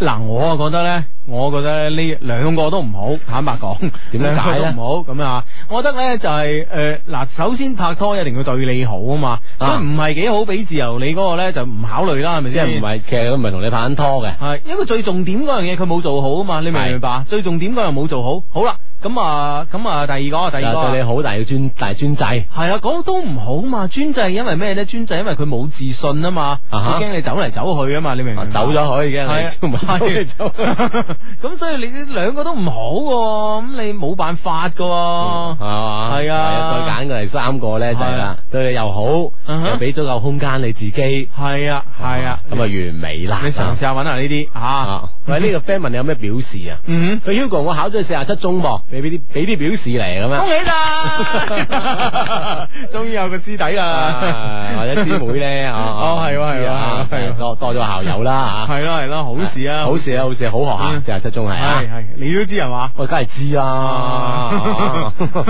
系啊咯，咪幾好噶，幾好噶咁啊！係係喎係喎係喎，你即係有一段時間咧喺嗰邊游嚟噶喎。系啊，所以我知啊，省一級學校咁 樣嗯嗯嗯啊，好學校好學校吓，吓，系呢個 friend 咧，喂堅定流啊，你聽下啦。佢話咧，我哋我哋喺香港嘅直播室咧，就飲乜都得嘅，食嘢都得，只要唔影響到做節目就得啦。我係叱咤九零三嘅 DJ，多多指教。係咩？ 啊，問問下我技術員哥哥知唔知啊？你唔唔知定係唔得？係唔哦係唔唔知唔知哦哦係嘛？啊啊，問問下我哋其他同事啦，因為我哋應該咧，我哋音樂之星有好多同事都成日同咧吓，嗯 誒香港電台啊、商台啊呢啲吓，嗯啊會有交流嘅吓。啊係啊係啊啊，，真係如果係啊，真係真係幾好 喎。啊幾人性化啊！唔係，我關鍵我覺得好啊，係兩回事啊。啊我唔係好似你咁啊，就飲飲食食噶，顧住我咧為咗節目一樣啦，唔係唔啊係嘛？我我我個重點喺呢度啊，即重點喺係邊啊我哋我哋嘅同行叱咤九零三嘅 DJ 都聽佢節目。咁啊呢個當然啦。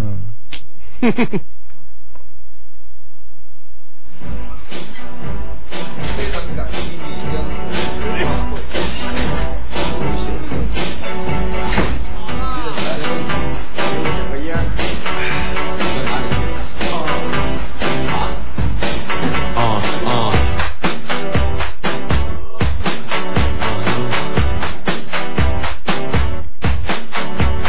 你要我做我什么都可以，你叫我做我哪敢忘忧？哦，你要我改我完全都听你，这样好过。我要你做你什么都不想。我叫你做你偏偏忘忧，Oh no！我要你改你什么都不说，这样怎么过？哦哦哦哦哦！现在我发现我们就是这样，哎呀，你到底要什么？我现在不管，不然你要我怎么样？不然你要我怎么样？不然你要我怎么样？不然你要我怎么样？啊我要你做你什么都不想，叫你做你偏偏忘忧。Oh no！我要你干你什么都不说，这样怎么过？哦哦哦哦现在我发现我们就是这样。哎呀，你到底要什么？我现在不管，不然你要我怎么？现在我发现我们就是这样。哎呀，你到底要什么？我现在不管，不然你要我怎么样？不然哎你要我怎么样？不然你要我怎么样？不然你要我怎么样？哎我们以前有多好，爱你爱我爱到老，但是现在关系变得好可笑。Oh no，不是我神经太大条，不是你爱他唠叨，怎么结果会变成？这样。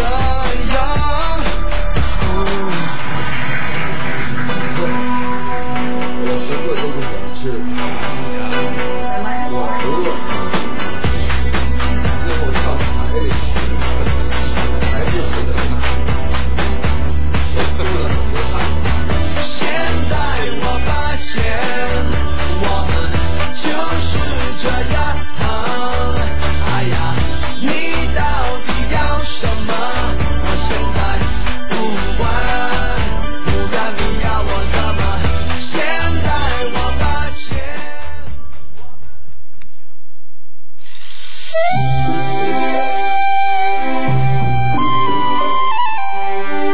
Muse FM 音乐之声连同中国移动敬请对时。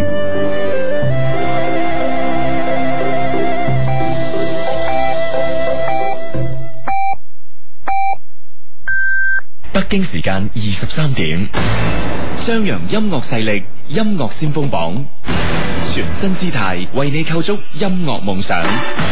我系音乐先锋榜主持韦永坚。